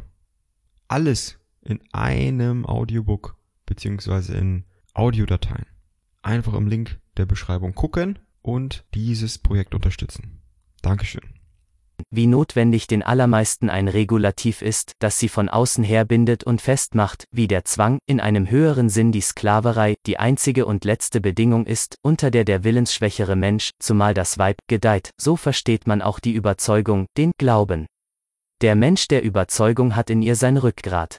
Viele Dinge nicht sehen, in keinem Punkte unbefangen sein, Partei sein durch und durch, eine strenge und notwendige Optik in allen Werten haben, das allein bedingt es, dass eine solche Art Mensch überhaupt besteht. Aber damit ist sie der Gegensatz, der Antagonist des Wahrhaftigen, der Wahrheit. Dem Gläubigen steht es nicht frei, für die Frage, wahr und unwahr überhaupt ein Gewissen zu haben, rechtschaffen sein an dieser Stelle wäre sofort sein Untergang. Die pathologische Bedingtheit seiner Optik macht aus dem Überzeugten den Fanatiker, Savonarola, Luther, Rousseau, Robespierre, Césimon, den Gegensatztypus des starken, des frei gewordenen Geistes. Aber die große Attitüde dieser kranken Geister, dieser Epileptiker des Begriffs, wirkt auf die große Masse, die Fanatiker sind pittoresk, die Menschheit sieht Gebärden lieber, als dass sie Gründe hört. 55 einen Schritt weiter in der Psychologie der Überzeugung, des Glaubens. Es ist schon lange von mir zur Erwägung anheimgegeben worden, ob nicht die Überzeugungen gefährlichere Feinde der Wahrheit sind als die Lügen, menschliches, allzumenschliches I, Aphorismus 54 und 483. Diesmal möchte ich die entscheidende Frage tun, besteht zwischen Lüge und Überzeugung überhaupt ein Gegensatz? Alle Welt glaubt es, aber was glaubt nicht alle Welt? Eine jede Überzeugung hat ihre Geschichte, ihre Vorformen, ihre Tentativen und Fehlgriffe, sie wird Überzeugung. Nachdem sie es lange nicht ist, nachdem sie es noch länger kaum ist. Wie, könnte unter diesen Embryonalformen der Überzeugung nicht auch die Lüge sein? Mitunter bedarf es bloß eines Personenwechsels, im Sohn wird Überzeugung, was im Vater noch Lüge war. Ich nenne Lüge, etwas nicht sehen wollen, das man sieht, etwas nicht so sehen wollen, wie man es sieht, ob die Lüge vor Zeugen oder ohne Zeugen statt hat, kommt nicht in Betracht. Die gewöhnlichste Lüge ist die, mit der man sich selbst belügt, das Belügen anderer ist relativ der Ausnahmefall, nun ist dies nicht sehen wollen, was man sieht, dies nicht so sehen wollen, wie man es sieht, beinahe die erste Bedingung für alle, die Partei sind, in irgendwelchem Sinne, der Parteimensch wird mit Notwendigkeit Lügner. Die deutsche Geschichtsschreibung zum Befehl ist überzeugt, dass Rom der Despotismus war. Dass die Germanen den Geist der Freiheit in die Welt gebracht haben, welcher Unterschied ist zwischen dieser Überzeugung und einer Lüge? Darf man sich noch darüber wundern, wenn, aus Instinkt, alle Parteien, auch die deutschen Historiker, die großen Worte der Moral im Munde haben, dass die Moral beinahe dadurch fortbesteht, dass der Parteimensch jeder Art jeden Augenblick sie nötig hat? Dies ist unsere Überzeugung, wir bekennen sie vor aller Welt, wir leben und sterben für sie, Respekt vor allem, was Überzeugungen hat. Dergleichen habe ich sogar aus dem Mund von Antisemiten gehört. Im Gegenteil, meine Herren, ein Antisemit wird dadurch durchaus nicht anständiger, dass er aus Grundsatz lügt. Die Priester, die in solchen Dingen feiner sind und den Einwand sehr gut verstehen, der im Begriff einer Überzeugung, das heißt einer grundsätzlichen, weil zweckdienlichen Verlogenheit liegt, haben von den Juden her die Klugheit überkommen, an dieser Stelle den Begriff Gott, Wille Gottes, Offenbarung Gottes einzuschieben. Auch Kant, mit seinem kategorischen Imperativ, war auf dem gleichen Wege, seine Vernunft wurde hierin praktisch, es gibt Fragen, wo über Wahrheit und Unwahrheit dem Menschen die Entscheidung nicht zusteht, alle obersten Fragen, alle obersten Wertprobleme sind jenseits der menschlichen Vernunft. Die Grenzen der Vernunft begreifen, das erst ist wahrhaft Philosophie. Wozu gab Gott dem Menschen die Offenbarung? Würde Gott etwas Überflüssiges getan haben? Der Mensch kam von sich nicht selber wissen, was gut und böse ist, darum lehrte ihn Gott seinen Willen. Moral, der Priester lügt nicht, die Frage, wahr oder unwahr, gibt es nicht in solchen Dingen, von denen Priester reden, diese Dinge erlauben gar nicht zu lügen. Denn um zu lügen, müsste man entscheiden können, was hier wahr ist. Aber das kann. Ding dong. AI kostet immer noch Geld. Falls dir die Nietzsche Audiobooks gefallen, dann kauf sie dir, inklusive der Antichrist, Zarathustra, Götzendämmerung, Jenseits von Gut und Böse, Ecke Homo, Genealogie der Moral, Allzu Menschliches, sowie der Fall Wagner. Alles in einem Audiobook beziehungsweise in Audiodateien. Einfach im Link der Beschreibung gucken und dieses Projekt unterstützen. Dankeschön. An eben der Mensch nicht, der Priester ist damit nur das Mundstück Gottes. Ein solcher Priestersyllogismus ist durchaus nicht bloß jüdisch und christlich, das Recht zur Lüge und die Klugheit der Offenbarung gehört dem Typus Priester an, den Dekadenzpriestern so gut als den Heidentumpriestern. Heiden sind alle, die zum Leben Ja sagen, denen Gott das Wort für das große Ja zu allen Dingen ist das Gesetz, der Wille Gottes, das heilige Buch, die Inspiration, alles nur Worte für die Bedingungen, unter denen der Priester zur Macht kommt, mit denen er seine Macht aufrecht erhält. Diese Begriffe finden sich auf dem Grunde aller Priesterorganisationen, aller priesterlichen oder philosophisch-priesterlichen Herrschaftsgebilde. Die heilige Lüge, dem Konfuzius, dem Gesetzbuch des Manu, dem Mohammed, der christlichen Kirche gemeinsam, sie fehlt nicht bei Plato. Die Wahrheit ist da, dies bedeutet, wo nur es laut wird, der Priester lügt. 56 Zuletzt kommt es darauf an, zu welchem Zweck gelogen wird. Dass im Christentum die heiligen Zwecke fehlen, ist mein Einwand gegen seine Mittel. Nur schlechte Zwecke, Vergiftung, Verleumdung, Verneinung des Lebens, die Verachtung des Leibes, die Herabwürdigung und Selbstschändung des Menschen durch den Begriff Sünde, folglich sind auch seine Mittel schlecht. Ich lese mit einem entgegengesetzten Gefühle das Gesetzbuch des Manu, ein unvergleichlich geistiges und überlegenes Werk, das mit der Bibel auch nur in einem Atem nennen eine Sünde wider den Geist wäre. Man errät sofort, es hat eine wirkliche Philosophie hinter sich, in sich, nicht bloß ein übelriechendes Judain von Rabbinismus und Aberglauben, es gibt selbst dem verwöhntesten Psychologen etwas zu beißen. Nicht die Hauptsache zu vergessen, der Grundunterschied von jeder Art von Bibel, die vornehmen Stände, die Philosophen und die Krieger, halten mit ihm ihre Hand über der Menge, vornehme Werte überall, ein Vollkommenheitsgefühl, ein Ja-Sagen zum Leben. Ein triumphierendes Wohlgefühl an sich und am Leben, die Sonne liegt auf dem ganzen Buch, alle die Dinge, an denen das Christentum seine unergründliche Gemeinheit auslässt, die Zeugung zum Beispiel, das Weib, die Ehe, werden hier ernst, mit Ehrfurcht, mit Liebe und Zutrauen behandelt. Wie kann man eigentlich ein Buch in die Hände von Kindern und Frauen legen, das jenes niederträchtige Wort enthält, um der Hurerei willen habe ein jeglicher sein eigenes Weib und eine jegliche ihren eigenen Mann? Es ist besser freien denn Brunst leiden? Und darf man Christ sein, solange mit dem Begriff der Immaculata Conceptio die Entstehung des Menschen verchristlicht, das heißt beschmutzt ist?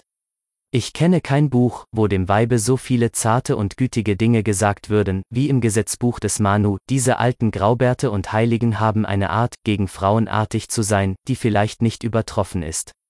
Der Mund einer Frau heißt es einmal, der Busen eines Mädchens.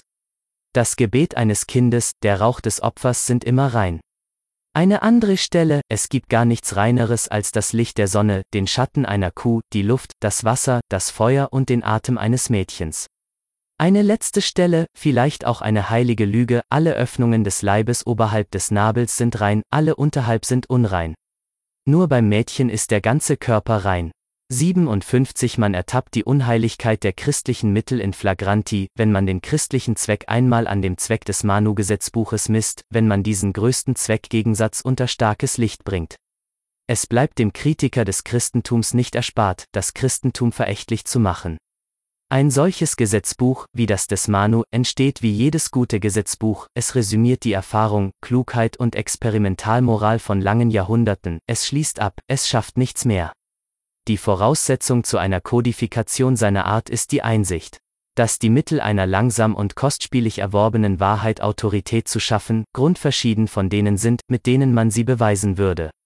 Ein Gesetzbuch erzählt niemals den Nutzen, die Gründe, die Kasuistik in der Vorgeschichte eines Gesetzes, eben damit würde es den imperativischen Ton einbüßen, dass du sollst, die Voraussetzung dafür, dass gehorcht wird. Das Problem liegt genau hierin, an einem gewissen Punkte der Entwicklung eines Volks erklärt die einsichtigste, das heißt rück- und hinausblickendste Schicht desselben, die Erfahrung, nach der gelebt werden soll, das heißt kann, für abgeschlossen. Ihr Ziel geht dahin, die Ernte möglichst reich und vollständig von den Zeiten des Experiments und der schlimmen Erfahrung heimzubringen. Was folglich vor allem jetzt zu verhüten ist, das ist das noch Fortexperimentieren, die Fortdauer des flüssigen Zustands der Werte, das Prüfen, Wählen, Kritik üben der Werte in Infintum.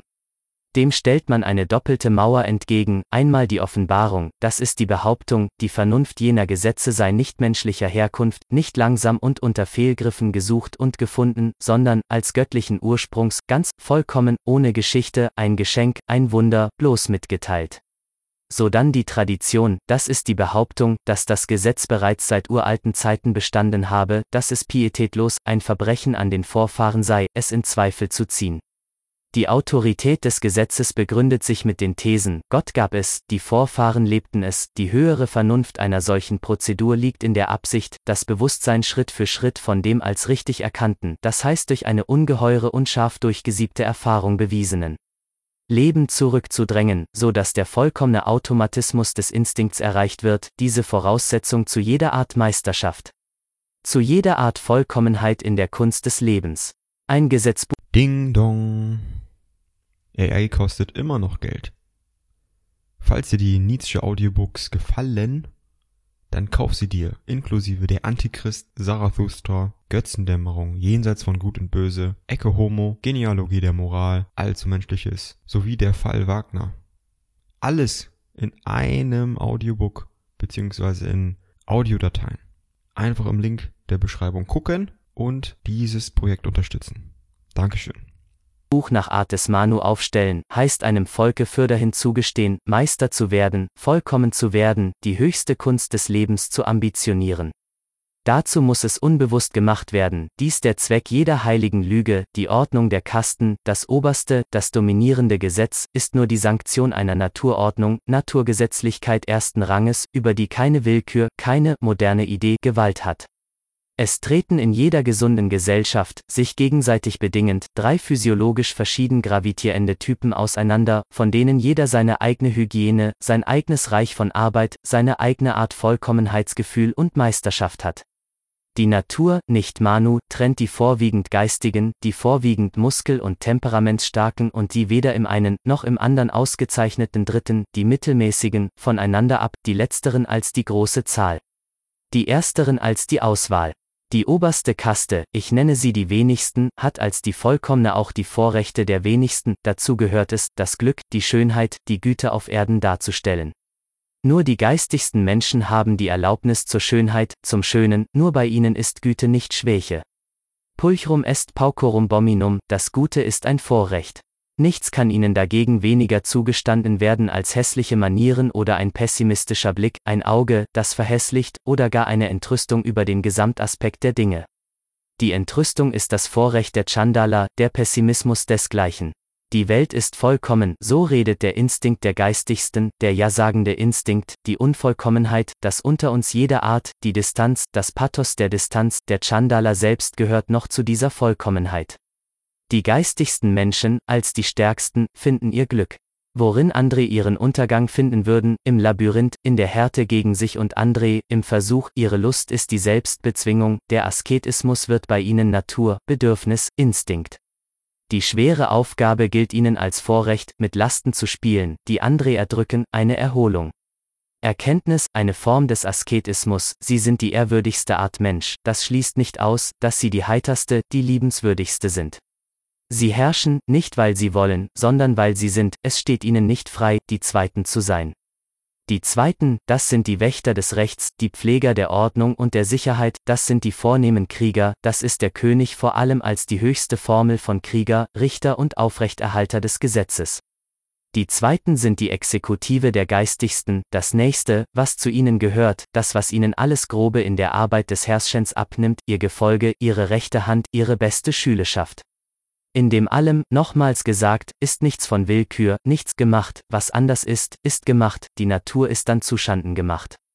Die Ordnung der Kasten, die Rangordnung, formuliert nur das oberste Gesetz des Lebens selbst, die Abscheidung der drei Typen ist nötig zur Erhaltung der Gesellschaft, zur Ermöglichung höherer und höchster Typen, die Ungleichheit der Rechte ist erst die Bedingung dafür, dass es überhaupt Rechte gibt, ein Recht ist ein Vorrecht. In seiner Art sein hat jeder auch sein Vorrecht. Unterschätzen wir die Vorrechte der Mittelmäßigen nicht. Das Leben nach der Höhe. Ding dong. AI kostet immer noch Geld.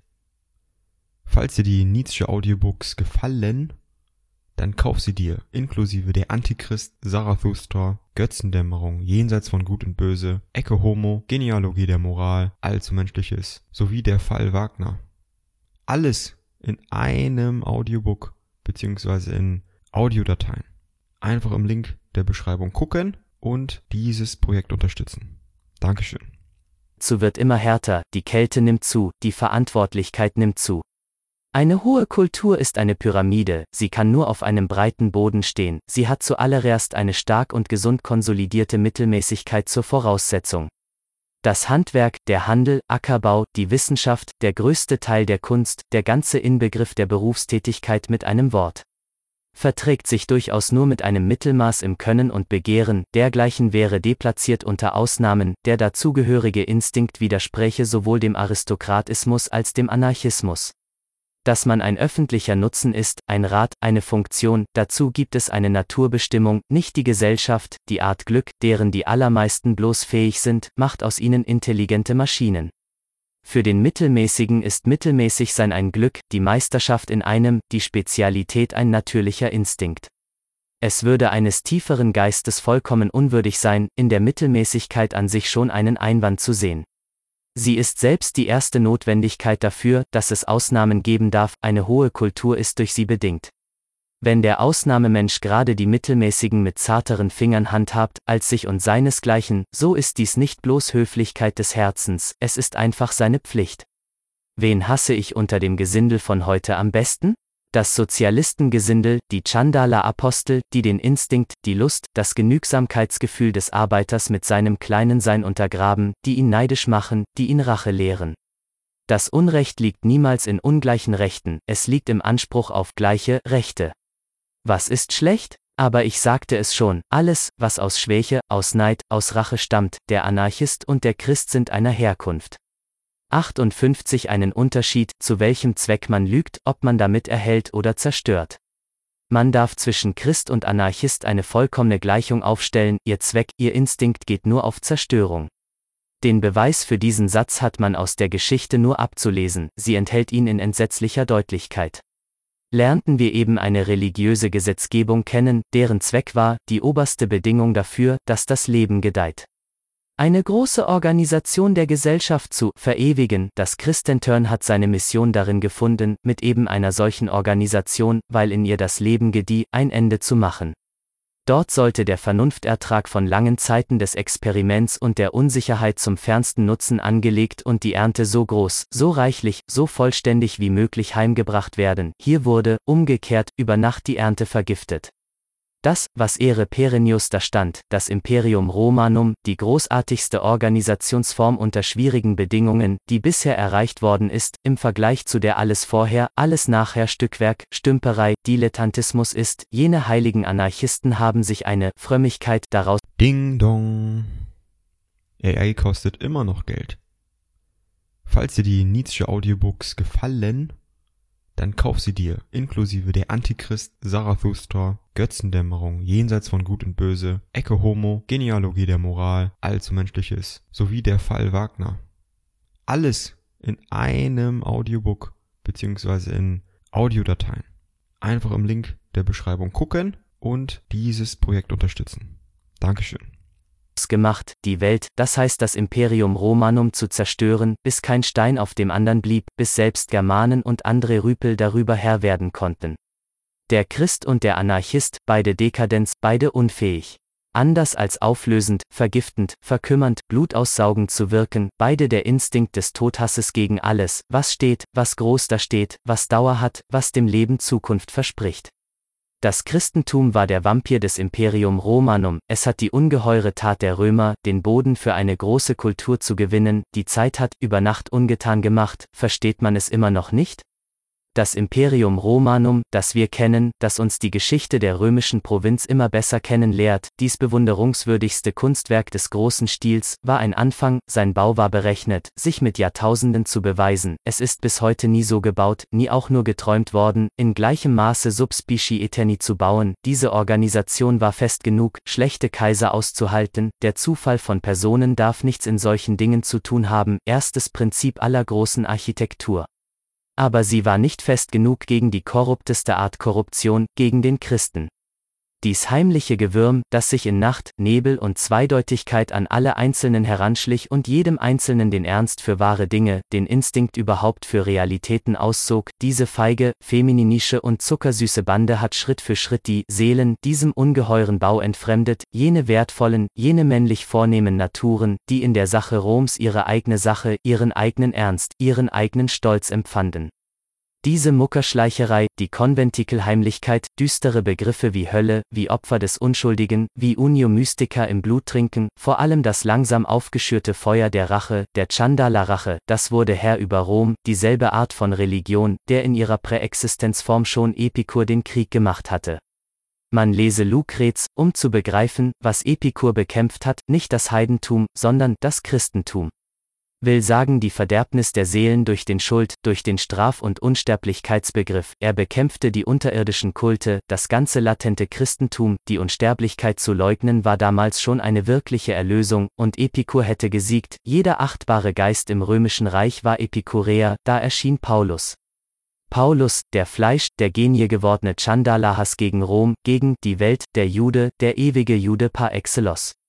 Was er erriet, das war, wie man mit Hilfe der kleinen sektiererischen Christenbewegung abseits des Judentums einen Weltbrand entzünden könne, wie man mit dem Symbol Gott am Kreuze alles untenliegende, alles heimlich aufrührerische, die ganze Erbschaft anarchistischer Umtriebe im Reich zu einer ungeheuren Macht aufsummieren könne.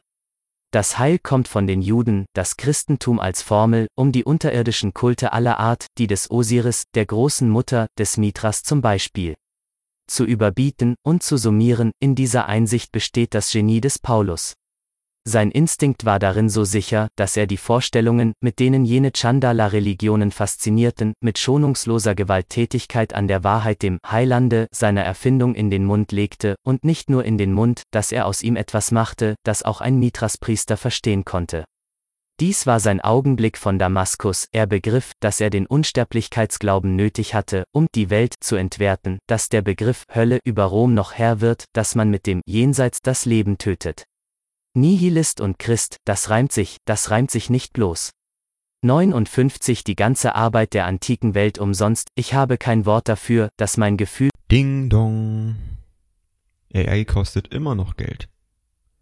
Falls dir die Nietzsche Audiobooks gefallen, dann kauf sie dir, inklusive der Antichrist, Zarathustra, Götzendämmerung, Jenseits von Gut und Böse, Ecke Homo, Genealogie der Moral, Allzu Menschliches, sowie der Fall Wagner. Alles in einem Audiobook beziehungsweise in Audiodateien. Einfach im Link der Beschreibung gucken und dieses Projekt unterstützen. Dankeschön über etwas so Ungeheures ausdrückt, und in Anbetracht, dass ihre Arbeit eine Vorarbeit war, dass eben erst der Unterbau zu einer Arbeit von Jahrtausenden mit granitnem Selbstbewusstsein gelegt war. Der ganze Sinn der antiken Welt umsonst. Wozu Griechen? Wozu Römer? Alle Voraussetzungen zu einer gelehrten Kultur, alle wissenschaftlichen Methoden waren bereits da, man hatte die große, die unvergleichliche Kunst, gut zu lesen, bereits festgestellt, diese Voraussetzung zur Tradition der Kultur, zur Einheit der Wissenschaft, die Naturwissenschaft, im Bunde mit Mathematik und Mechanik, war auf dem allerbesten Wege, der Tatsachensinn, der letzte und wertvollste aller Sinne, hatte seine Schulen, seine bereits Jahrhunderte alte Tradition. Versteht man das? Alles Wesentliche war gefunden, um an die Arbeit gehen zu können, die Methoden, man muss es zehnmal sagen, sind das Wesentliche, auch das Schwierigste, auch das, was am längsten die Gewohnheiten und Faulheiten gegen sich hat. Was wir heute, mit unsäglicher Selbstbezwingung, denn wir haben alle die schlechten Instinkte, die christlichen, irgendwie noch im Leibe, uns zurückerobert haben, den freien Blick vor der Realität.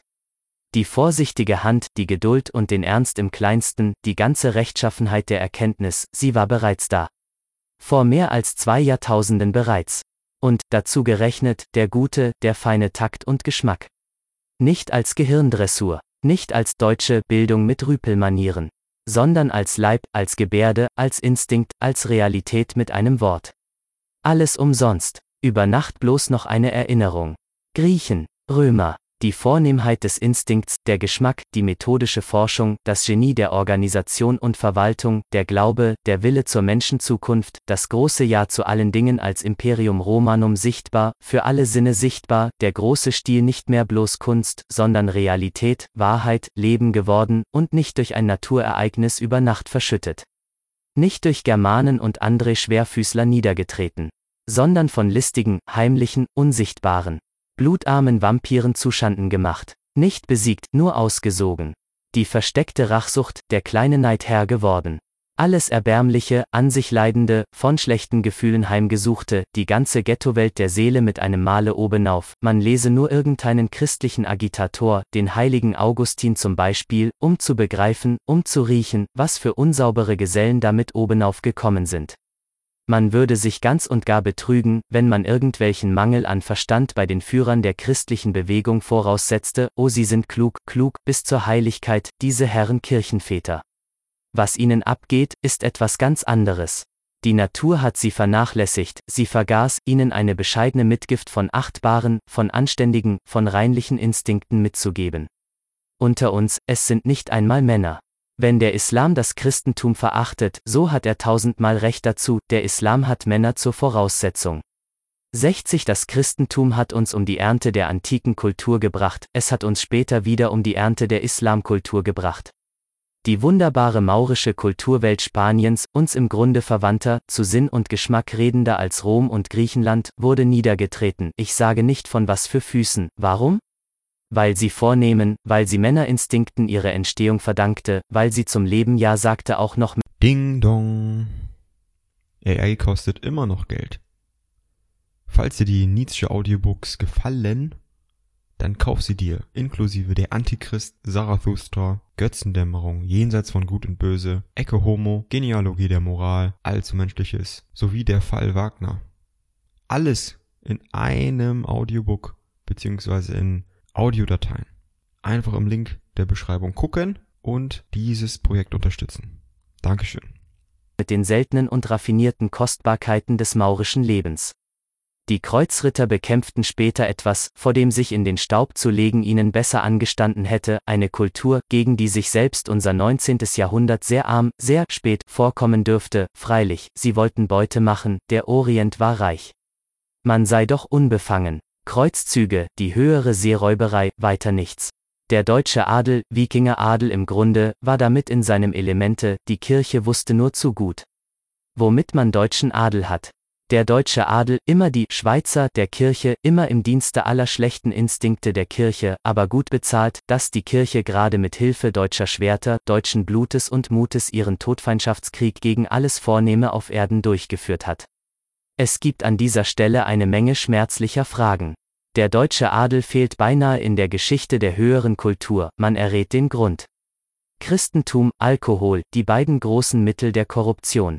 An sich sollte es ja keine Wahl geben, angesichts von Islam und Christentum, so wenig als angesichts eines Arabers und eines Juden. Die Entscheidung ist gegeben, es steht niemandem frei, hier noch zu wählen. Entweder ist man ein Chandala oder man ist es nicht. Krieg mit Rom aufs Messer. Friede, Freundschaft mit dem Islam, so empfand, so tat jener große Freigeist, das Genie unter den deutschen Kaisern. Friedrich II.? Wie? Muss ein Deutscher erst Genie, erst Freigeist sein, um anständig zu empfinden? Ich begreife nicht, wie ein Deutscher je christlich empfinden konnte. 61 hier tut es Not, eine für Deutsche noch hundertmal peinlichere Erinnerung zu berühren. Die Deutschen haben Europa um die letzte große Kulturernte gebracht, die es für Europa heimzubringen gab, um die der Renaissance, versteht man endlich, will man verstehen, was die Renaissance war? die Umwertung der christlichen Werte, der Versuch, mit allen Mitteln, mit allen Instinkten, mit allem Genie unternommen, die Gegenwerte, die vornehmen Werte zum Sieg zu bringen. Es gab bisher nur diesen großen Krieg, es gab bisher keine entscheidendere Fragestellung als die der Renaissance, meine Frage ist Ihre Frage, es gab auch nie eine grundsätzlichere, eine geradere, eine strenger in ganzer Front und auf das Zentrum losgeführte Form des Angriffs. An der entscheidenden Stelle, im Sitz des Christentums selbst angreifen hier die vornehmen Werte auf den Thron bringen, will sagen in die Instinkte, in die untersten Bedürfnisse und Begierden der da selbst Sitzenden hineinbringen. Ich sehe eine Möglichkeit vor mir von einem vollkommen überirdischen Zauber und Farbenreiz, es scheint mir, dass sie in allen Schaudern raffinierter Schönheit erglänzt, dass eine Kunst in ihr am Werke ist, so göttlich, so teufelsmäßig göttlich, dass man Jahrtausende umsonst nach einer zweiten solchen Möglichkeit durchsucht. Ich sehe ein Schauspiel, so sinnreich, so wunderbar paradox zugleich, dass alle Gottheiten des Olymps einen Anlass zu einem unsterblichen Gelächter gehabt hätten, Cesare Borgia als Papst. Versteht man mich? Wohlan, das wäre der Sieg gewesen, nach dem ich heute allein verlange, damit war das Christentum abgeschafft. Was geschah? Ein deutscher Mönch, Luther, kam nach Rom. Dieser Mönch, mit allen rachsüchtigen Instinkten eines verunglückten Priesters im Leibe, empörte sich in Rom gegen die Renaissance. Statt mit tiefster Dankbarkeit das Ungeheure zu verstehen, das geschehen war, die Überwindung des Christentums an seinem Sitz, verstand sein Hass aus diesem Schauspiel nur seine Nahrung zu ziehen. Ein religiöser Mensch denkt nur an sich. Luther sah die Verderbnis des Papsttums, während gerade das Gegenteil mit Händen zu greifen war, die alte Verderbnis, das Peccatum originale, das Christentum saß nicht mehr auf dem Stuhl des Papstes. Sondern das Leben, sondern der Triumph des Lebens, sondern das große Ja zu allen hohen, schönen, verwegenen Dingen. Und Luther stellte die Kirche wieder her, er griff sie an. Die Renaissance, ein Ereignis ohne Sinn, ein großes Umsonst. Ah, diese Deutschen, was sie uns schon gekostet haben. Umsonst, das war immer das Werk der Deutschen, die Reformation, Leibniz, Kant und die sogenannte deutsche Philosophie, die Freiheitskriege, das Reich. Ding dong. AI kostet immer noch Geld. Falls dir die Nietzsche Audiobooks gefallen, dann kauf sie dir, inklusive der Antichrist, Zarathustra, Götzendämmerung, Jenseits von Gut und Böse, Ecke Homo, Genealogie der Moral, Allzu Menschliches, sowie der Fall Wagner. Alles in einem Audiobook beziehungsweise in Audiodateien. Einfach im Link der Beschreibung gucken und dieses Projekt unterstützen. Dankeschön. Jedes Mal ein Umsonst für etwas, das bereits da war, für etwas Unwiederbringliches. Es sind meine Feinde, ich bekenne es, diese Deutschen, ich verachte in ihnen jede Art von Begriffs- und Wertunsauberkeit, von Feigheit vor jedem rechtschaffenen Ja und Nein. Sie haben, seit einem Jahrtausend beinahe, alles verfilzt und verwirrt, woran sie mit ihren Fingern rührten, sie haben alle Halbheiten, Dreiachtelshheiten. Auf dem Gewissen, an denen Europa krank ist, sie haben auch die unsauberste Art Christentum, die es gibt, die unheilbarste, die unwiderlegbarste, den Protestantismus auf dem Gewissen. Wenn man nicht fertig wird mit dem Christentum, die Deutschen werden daran schuld sein. 62 Hiermit bin ich am Schluss und spreche mein Urteil. Ich verurteile das Christentum, ich erhebe gegen die christliche Kirche die furchtbarste aller Anklagen, die je ein Ankläger in den Mund genommen hat.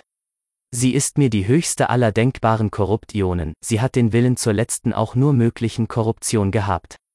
Die christliche Kirche ließ nichts mit ihrer Verderbnis unberührt, sie hat aus jedem Wert einen Unwert, aus jeder Wahrheit eine Lüge, aus jeder Rechtschaffenheit eine Seelenniedertracht gemacht. Man wage es noch, mir von ihren humanitären Segnungen zu reden irgendeinen Notstand abschaffen ging wieder ihre tiefste Nützlichkeit, sie lebte von Notständen, sie schuf Notstände, um sich zu verewigen. Der Wurm der Sünde zum Beispiel, mit diesem Notstande hat erst die Kirche die Menschheit bereichert, die Gleichheit der Seelen vor Gott, diese Falschheit, dieser Vorwand für die Rankunes aller Niedriggesinnten, dieser Sprengstoff von Begriff, der endlich Revolution, moderne Idee und Niedergangsprinzip der ganzen Gesellschaftsordnung geworden ist, ist christlicher Dynamit. Humanitäre Segnungen des Christentums. Aus der Humanitas einen Selbstwiderspruch, eine Kunst der Selbstschändung, einen Willen zur Lüge um jeden Preis, einen Widerwillen. Ding dong. AI kostet immer noch Geld. Falls dir die Nietzsche Audiobooks gefallen, dann kauf sie dir, inklusive der Antichrist, Zarathustra, Götzendämmerung, Jenseits von Gut und Böse, Ecke Homo, Genealogie der Moral, Allzu Menschliches, sowie der Fall Wagner alles in einem Audiobook beziehungsweise in Audiodateien.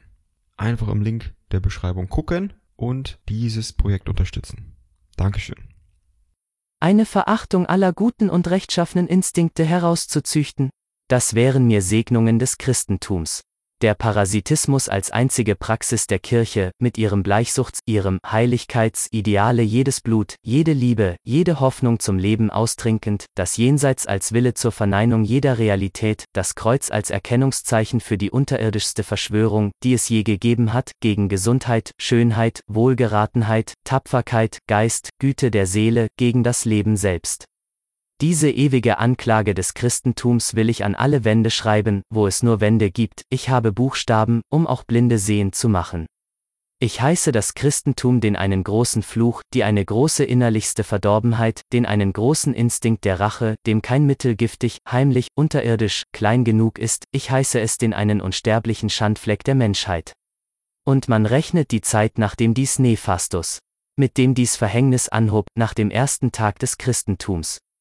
Warum nicht lieber nach seinem letzten? Nach heute, Umwertung aller Werte.